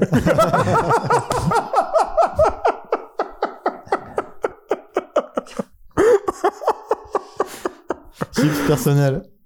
Oh putain, merde. Ouais, Mais non, t'as pas le droit. Mais non, mais non, ouais, ouais. Non, je te libère direct. Vas-y. c'est le retour en force de, de Chips là. C'est vrai, c'est Euh, vrai. donc voilà, le, le- le personnage est très intéressant parce qu'il euh, son père est- était euh, chez les Viet Cong, mais il, il aide un petit peu cette, euh, il, il est assez bienveillant du tout avec avec ses euh, avec cette band of brothers. Donc le premier problème en fait qui m'a fait sortir du film, Mm. c'est que les personnages sont censés avoir 70 voire 75 ans et ils en paraissent 50. Ouais, mais bon, en même temps, les acteurs ont l'âge qu'ils ont, non? Non non, ils ont pas 70 balais hein, ils Non, ont ouais, 50 ouais. euh, les, les acteurs ont 50 ans. Ouais, mais ils oui. jouent plusieurs périodes. Non non non, c'est ça Ah, le problème. Ouais, c'est un autre problème. D'accord. Ouais. Ouais, c'est qu'ils ont 72 ans, c'est ce que tu disais Ouais, tout à l'heure. 75 ans. Mm. Et ils se font un trek euh, qui euh, hyper difficile avec euh, à un moment donné forcément vous vous en doutez bien ils retrouvent l'or avec des 25 mecs- kilos d'or sur pendant 3 jours Attends, mais c'est des mecs qui ont fait le Vietnam. Ils ont fait le Vietnam. Euh, non mais tu vois il y en a un qui est à hanche qui est à moitié pété euh, l'autre qui fait pas Bah, d'exercice euh, ouais, voilà. Quand, quand t'as En, en gros, moi, je porte ma gourde et mon pique-nique une après-midi, je meurs, quoi. Donc, Mais, 10 km, ouais, donc euh, que j'ai mal au dos, quoi. Non, mais tout à l'heure, quand t'as dit qu'ils avaient tous 75 ans, je me suis dit dans intérieurement, je me suis fait une remarque, une remarque, je me suis dit ouais, mais ils pouvaient pas y aller quand ils étaient plus jeunes, tu vois. Enfin, ça fait un peu vieux quand même. fait, ouais, voilà. Mais voilà, ils ont voulu vraiment créer le film dans Si la réalité d'aujourd'hui. et Je pense que ça a un intérêt chaud, par rapport justement à Black Lives Matter, etc. Oui. Euh, n'y voilà. avait pas de problème de, de racisme et tout ça il y a 25 ans. ça n'existait pas à l'époque. Non, il y y, y a un facteur effectivement qui est intéressant que, qui est dit à un moment dans le film, euh, c'est que euh, au moment de la guerre du Vietnam, il y avait 10% euh, de population afro-américaine aux États-Unis et ça a constitué 30% du contingent des soldats. Ouais, c'était les boucliers humains. ouais. C'était la chair à, canon en fait, euh, c'est de la chair à canon, c'est-à-dire qu'on les envoyait en ligne, en première ligne et euh, pour qu'ils crèvent en premier, quoi, super. Et euh, il y a aussi un choix qui est assez intéressant mais discutable euh, où euh, il y a des scènes qui se passent dans le passé, donc où on voit Chadwick Boseman, donc le personnage qui s'appelle Norman en fait, Mm. euh, les guider et en fait c'est joué par les, vieux- les vieux acteurs. C'est-à-dire qu'en gros t'as le, le jeune Ah, et oui. tu as les vieux acteurs autour. Et je sais pas, pareil, c'est, ça, ça, ça me fait sortir du pas film. Non, Ouais. ça marche pas. Enfin, franchement, les, les scènes de combat ne marchent pas, en fait. Mm. Voilà, ça, ça, c'est pas le seul aspect, ça ne marche pas. Ça- je trouve que ça, euh, Spike Lee, il est balèze dans les scènes de combat. Je me souviens dans The One, dans Mulan, dans. Mais bon, en gros, c'est quand même pas le plus important parce que le plus important dans ces moments-là, c'est vraiment euh, tout le message politique qu'il y a derrière, en fait, euh, qui est entre guillemets parce que voilà, euh, c'est non seulement un leader, mais c'est quelqu'un qui a dit de, euh, un espèce de matin, Martin, matin, j'allais dire, Martin Luther King, un Malcolm X, un mélange de tout ça en Mhm. fait, euh, euh, Norman. Donc du coup, il y a, il y a côté un petit peu, euh, Il est pacifiste et violent à la fois. voilà, c'est ça. C'est non, voilà, c'est très très intéressant. L'autre aspect qui est un petit peu long, c'est la longueur du film, quoi. Et il y a plein de facilités scénaristiques, quoi. Enfin, il y a plein de trucs, c'est téléphoné, quoi. Euh, bien sûr, l'orbe est retrouvé par David parce qu'il va chier à un endroit et en, en commençant à déterrer à la terre, il trouve un lingot, tu vois. Enfin, Mm. pareil, les restes de, de ce pauvre Norman, en fait, ils ont dit, euh, ah bah tiens, c'est là, ah bah tiens, ah bah tiens. Bon, voilà, le premier cadavre qu'ils trouvent, euh, C'est lui? c'est lui. Euh, D'accord. voilà, ok. Bon, c'est un peu facile, mais c'est pas grave, c'est pas le plus important. Euh, Le traitement aussi au niveau de la détérioration des liens dès qu'il trouve le pognon. C'est-à-dire qu'en fait, la euh, compagne vietnamienne de Otis, du coup, euh, elle lui file un flingue. Du coup, bah, tu te doutes que le flingue, à un moment donné, euh, il, va, il va se faire capter, Otis, même si c'est le plus pacifiste, entre guillemets, d'entre eux. Et euh, du coup, c'est Paul qui le récupère, donc celui qui est un peu, euh, un peu brisé par la guerre, quoi. Et euh, en fait, toutes les tensions dramatiques qu'il y a entre les personnages, elles sonnent pas super justes, quoi. Mm. Le, le perso de Paul, voilà, qui a été salué par la critique. Moi, je ne supporte pas ce personnage. Il m'est sorti par les yeux, en fait. C'est problématique parce qu'en fait, tout le film repose en fait sur sa performance d'acteur. Et pourtant, il a des choses, des moments euh, extrêmement forts dans le film, face caméra. Mais du coup, comme je, je- il m'avait déjà agacé, en fait, tout, tout ça s'est passé sur un second plan. Donc c'est c'est pour ça, en fait. C'est-à-dire que ce qui a été considéré comme euh, quelque chose de, entre guillemets, sublime par les critiques, moi, au contraire, ça m'a pas touché. C'est tout le reste, en fait. Ouais. Il y a, voilà, il y a plein de scènes, en fait, c'est mal branlé, en fait. Il- il- le gros défaut du film, c'est qu'il il- il épouse tellement de choses en même temps, tellement de thématiques, euh, que, euh, bah, du coup, il en devoit un gigantesque foutoir, en fait. C'est, euh, c'est-à-dire que le film de guerre, bah, c'est, c'est un peu foiré parce que du coup, euh, par rapport à, à cet ancrage anachronique en quelque sorte, le, le côté politique, je pense que ça reste le mieux réussi dans le film. Moi, c'est vraiment celui qui m'a le plus touché. J'ai eu le moment où, ouais, waouh, ça te met les chills, quoi. Ouais. Donc c'est ça qui est paradoxal, c'est-à-dire. Mais après, euh, toute la première partie du film est très sympa avec le côté bu- buddy movie, etc. Mais après, dès qu'ils sont, dès qu'ils retrouvent l'or, en fait, ça devient chiant, en fait. Ça devient chiant, puis incohérent par moment. euh, Il y a, je sais pas, voilà, il y a, il y a vraiment le côté, euh, voilà, c'est, il a voulu mettre autre chose, mais le film est trop long en plus, donc Mm. c'est, voilà. Si vous aimez Spike Lee, et euh, je pense que ça reste un film euh, à voir, mais voilà, c'est. Moi, j'avais bien aimé. Hein. Enfin, généralement, enfin, je sais pas, j'avais aimé euh, The Crow. Euh, j'avais aimé Dans la peau de John Malkovich.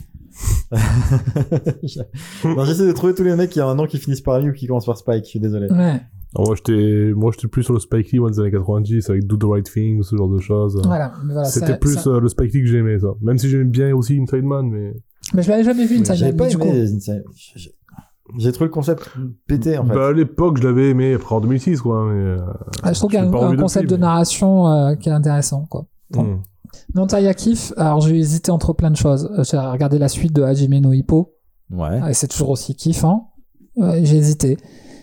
Euh, ça sera un futur Taya Kif, mais je l'annonce parce que je pense que ce- ne pas parler de ce jeu vidéo, euh, pour moi, ça serait une hérésie comme un Taya Mhm. Parce que ça sans doute l'un des meilleurs jeux depuis que j'ai joué depuis Elden Ring, je crois. Je pense que le meilleur jeu depuis que j'ai joué. D'accord. C'est euh, Fire Emblem Three Houses que Ah. j'ai sur Ah ouais Switch. Ah, ce jeu est une pure merveille. Il y en a un nouveau qui est sorti là. Ouais, mais qui a l'air moins, un poil moins bien, apparemment. Parce qu'il avait des avis mitigés quand même, euh, Houses. Ah, mais, euh, enfin voilà. Du coup, je développerai dans un, dans un futur Teriyakif ou euh, peut-être sur un, un métadaron, je sais pas Mhm. encore. Mais euh, vraiment, ce jeu était. Et vraiment, voilà, ça m'a. Et du coup, ben, en fait, c'est euh, l'actualité, malheureusement. Donc, ça commence comme un sushi, mais ça, ça finit comme un Teriyakif. Euh, bon, on a appris il y a quelques jours la mort de Leiji Matsumoto, quoi. Oui. Oui, oui. Donc euh, voilà, euh, c'est pas pour refaire un kick est mort, hein, parce que bien au contraire, mais euh, voilà. Je trouve que voilà, c'était le mangaka euh, qui en France a été reconnaissable entre tous, quoi, avec son béret et sa tête de mort, quoi. Euh, c'était euh, l'un des plus populaires en fait. C'est un, un gars qui a popularisé la SF en fait. Pour ceux qui ne connaissent pas Matsumoto, c'est le créateur d'Albator, quoi, tout simplement. Ouais, sur ton kiff, du coup, c'est ça, bon. Ouais, ouais non, c'est pas sa mort, mais c'est un peu comme, euh, comme. D'accord, c'est c'est la nostalgie qui, qui découle de ça. ouais, voilà, c'est toute la nostalgie effectivement sur euh, sur son œuvre en fait quoi. Ok. Sur l'implication que ça a eu bah, dans ma construction de- au niveau pour moi c'est une œuvre aussi importante en tout cas dans mon enfance et adolescence euh, que Star Wars, Star Trek, euh, Ulysse 31, Cosmos 1999. Bien C'est-à-dire que ça m'a autant marqué si ce n'est plus que ces, que ces œuvres-là, quoi. Euh, il a 60 ans de carrière, le gars, quoi. Mhm. Il avait 60 ans de carrière. Il est à l'origine de personnages, voilà, comme euh, Captain Harlock, Albator. Euh, J'en parlerai un petit peu après des personnages, que Queen Emeralda, que nous on connaissait sous le nom de Esmeralda. Mhm. Ouais, euh, Tetsuro dans Galaxy Express 999. Euh, Ouais, je trouve que ça marquait énormément de génération, donc je trouvais ça, euh, euh, voilà, que c'était un kiff en même temps euh, de parler de lui, de nous rendre hommage, quoi. Et plutôt que parler du contenu série elle-même, je, je préfère dire en fait comment euh, j'ai eu j'ai envie de partager ça en fait, c'est-à-dire que faire un petit voyage, un dernier voyage quoi en fait avec avec vous pour évoquer Matsumoto quoi. Et euh, moi voilà, je sais pas, je sais pas ce que vous en pensez, mais comment vous avez découvert un parfum d'enfance? Moi, c'est Recrea 2. euh, Ouais, il y a, bon, il y a le Goldora, comme t'as dit. C'est, euh, pas le Goldora. que- voilà, ça, c'est, ça, c'est les deux heures et demie de, podcast. de podcast d'enregistrement d'une traite avec le live. Albator. Euh, Albator, ouais, merci. Euh, moi, je, je suis un poil trop jeune pour avoir grandi avec ça, même si euh, petit, hein, quand euh, on regardait Club Dorothée, ça passait, mais euh, moi, je suis plus génération DBZ, ou Collège Foufoufou, ce genre de truc. Donc voilà, la, petite génération qui a suivi un peu après Pas tout à fait la même ambiance. C'est pas la même ambiance, exactement. Mais euh, non, moi, euh, on va dire, je l'ai plus connu à travers le travail qu'il a fait en collaboration avec Daft Punk au début des années Ouais, 2000. j'ai- effectivement, c'est un des points que j'allais à venir. C'est euh, ça, ça fait plus qu'illustrer cet album Discovery, hein, des Daft Mhm. Punk. Ça, c'est mon album préféré du duo d'ailleurs. Je trouve qu'il est vraiment top, quoi. Mm. Et le film sert magnifiquement la musique, coup comme la musique euh, sert magnifiquement le film. quoi. Ouais, ça fait une bonne c'est ouais. c'est une alchimie parfaite, quoi. Mm, mm. Donc euh, ouais, ouais, ça fait partie euh, moi, d'une expérience extraordinaire, ce Interstellar 555. Ouais. Moi, c'était plus, euh, je crois que c'est- j'avais commencé, j'avais vu deux trois épisodes d'Albator vite fait. Euh, je crois que c'était plus euh, Galaxy Express 999 qui passait, je crois, dans Télévisateur 2. il me semble, Ouais, ouais, effectivement, c'est ça. Bah, voilà, moi, c'est le ce côté un petit peu voyage dans les étoiles, quoi, avec des pirates, euh, des trains. Moi, j'ai une fascination pour les trains. Je pense Bah, que ça vient de Galaxy Express Ouais, clairement. 999, des batailles spatiales, mais euh, avec des, comme si c'était des navires sur la mer, euh, euh, de l'aventure, des mystères. Enfin, voilà, la thématique du voyage, euh, la fascine. euh, ce, dans Galaxy Express 999, c'est fou, quoi. Une poésie, une façon de voir le monde aussi, l'imaginaire, euh, un univers où la violence c'est pas forcément le premier euh, la première chose qui se passe en fait c'est des pas des brutasses euh, qui euh, on est loin de l'esprit shonen en fait quoi. Ah, on est très très loin de l'esprit shonen quoi il y a aussi une façon de euh, représenter les personnages féminins moi qui m'a beaucoup marqué euh, ces femmes longilignes euh, qui euh, sont bercées d'un mystère euh, envoûtant. Enfin, il y a voilà, c'est un certain sens de cette beauté, cette douceur qui euh, qui me fascinait moi déjà à l'époque. Quoi. Enfin, bon, alors que c'est des personnages dessinés, quoi. C'est, c'est très étrange, hein. Euh, que ce soit Nausicaa, Mimé, Esmeralda, donc ou Maëtel. Enfin voilà, tous ces personnages-là me fascinaient, mais même autant voire plus que les personnages d'Albator, Alfred, Tessuro. euh, Mm. euh, voilà, moi tout ça, ça m'a donné envie de revisiter tous ces mondes, euh, de prendre, d'embarquer sur le Galaxy Express euh, 999 euh, ou dans l'Arcadia pour aller euh, voguer d'aventure dans, dans l'étoile et explorer les confins de l'univers en compagnie de Leiji. Ouais. Mais c'est vrai ce que tu disais quand tu disais que c'était retransposé des batailles navales dans l'espace. C'était clairement ça. On n'était pas sur du Star Wars où tu vas aller euh, faire des dogfights. C'était plus du, la- positionnement de vaisseau et du euh, en Mm. mode euh, vraiment comme ouais comme Ouais. euh, comme sur un navire de, de guerre quoi.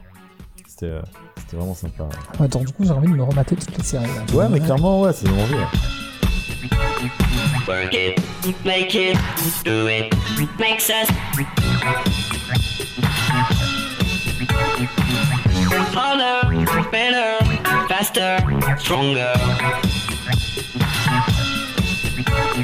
More than power, power, never.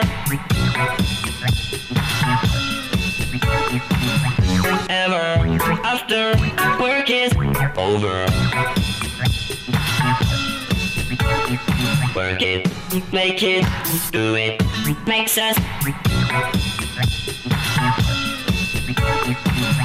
harder, better, faster, stronger. Bon, Alors la pizza euh, sympa. Ouais, moins bien que d'habitude. Je- Elle était bonne, euh, mais un peu salée. Je, je sais pas, ça ça m'a ça m'a un peu donné soif. Et D'ailleurs, d'ailleurs, il reste un truc à boire là? Euh, ouais je crois qu'il reste du jus de fruits innocent. Euh, non, on l'a fini. Il n'y a plus de jus, fruit- de, jus- de jus de fruits innocent. Ah, Euh, mince. d- D'ailleurs, euh, c'est c'est notre sponsor officiel, on oublie de le dire. hein. Ouais. Mais at- attendez s'il y a plus de jus de fruits innocent. Est-ce que ça veut dire que tous les jus de fruits sont coupables? Non, mais euh, si tu pars de ce principe-là, s'il y a plus de vaches qui rient, non, ça veut dire que toutes les vaches sont tristes, peut-être. Hmm, S'il y a plus de Mamie Nova, est-ce que ça veut dire qu'il y a que des mamies supernova? S'il y a plus de petits princes, alors il y a plus que des grands rois. Ou peut-être des princesses. Ouais, ouais, peut-être. Mais ah, attendez, s'il y a plus de café nommé désir, ça veut dire qu'il y a que des bars détestables. Hmm. S'il y a plus de shampoing ultra doux, il y a que des shampoings qui font mal aux vaches. S'il y a plus de petits écoliers, ben faut fermer l'école. Et du coup, s'il y a plus de profs euh, non plus, du coup, euh, je suis au chômage? Plus de taille fine, que des obèses. S'il y a plus de Justin Bridou, on peut prendre autant de Bridou qu'on veut. Mais il y en a plus. S'il y a plus de petits Marseillais, c'est la fin du renouvellement de génération. Et on va finir comme à Nice, une ville de petits vieux. Mais s'il y a plus de monsieur propre, du coup, ça veut dire que tous les mecs sont des gros dégueulasses? Hashtag. Bloqué. non, c'était pas terrible. Non, c'est ouais, ouais, non, c'est pas. euh, ouais. Bon, c'est pas grave. C'est, je pense qu'on fera pas mieux. Je pense pas Je qu'on pense fera qu'on mieux. fera pas mieux. Mais euh, voilà. Sur le papier, ça sonnait. C'est une idée originale d'Ultra Chili. J'assume pas ça. moi. Crédit Ultra Chili 2023. Non, mais en plus, la pizza était vraiment moins bonne que C'est d'habitude. vrai. Ouais. Après, est-ce que c'est pas juste parce que vous êtes des mauvais acteurs? Possible aussi. hein.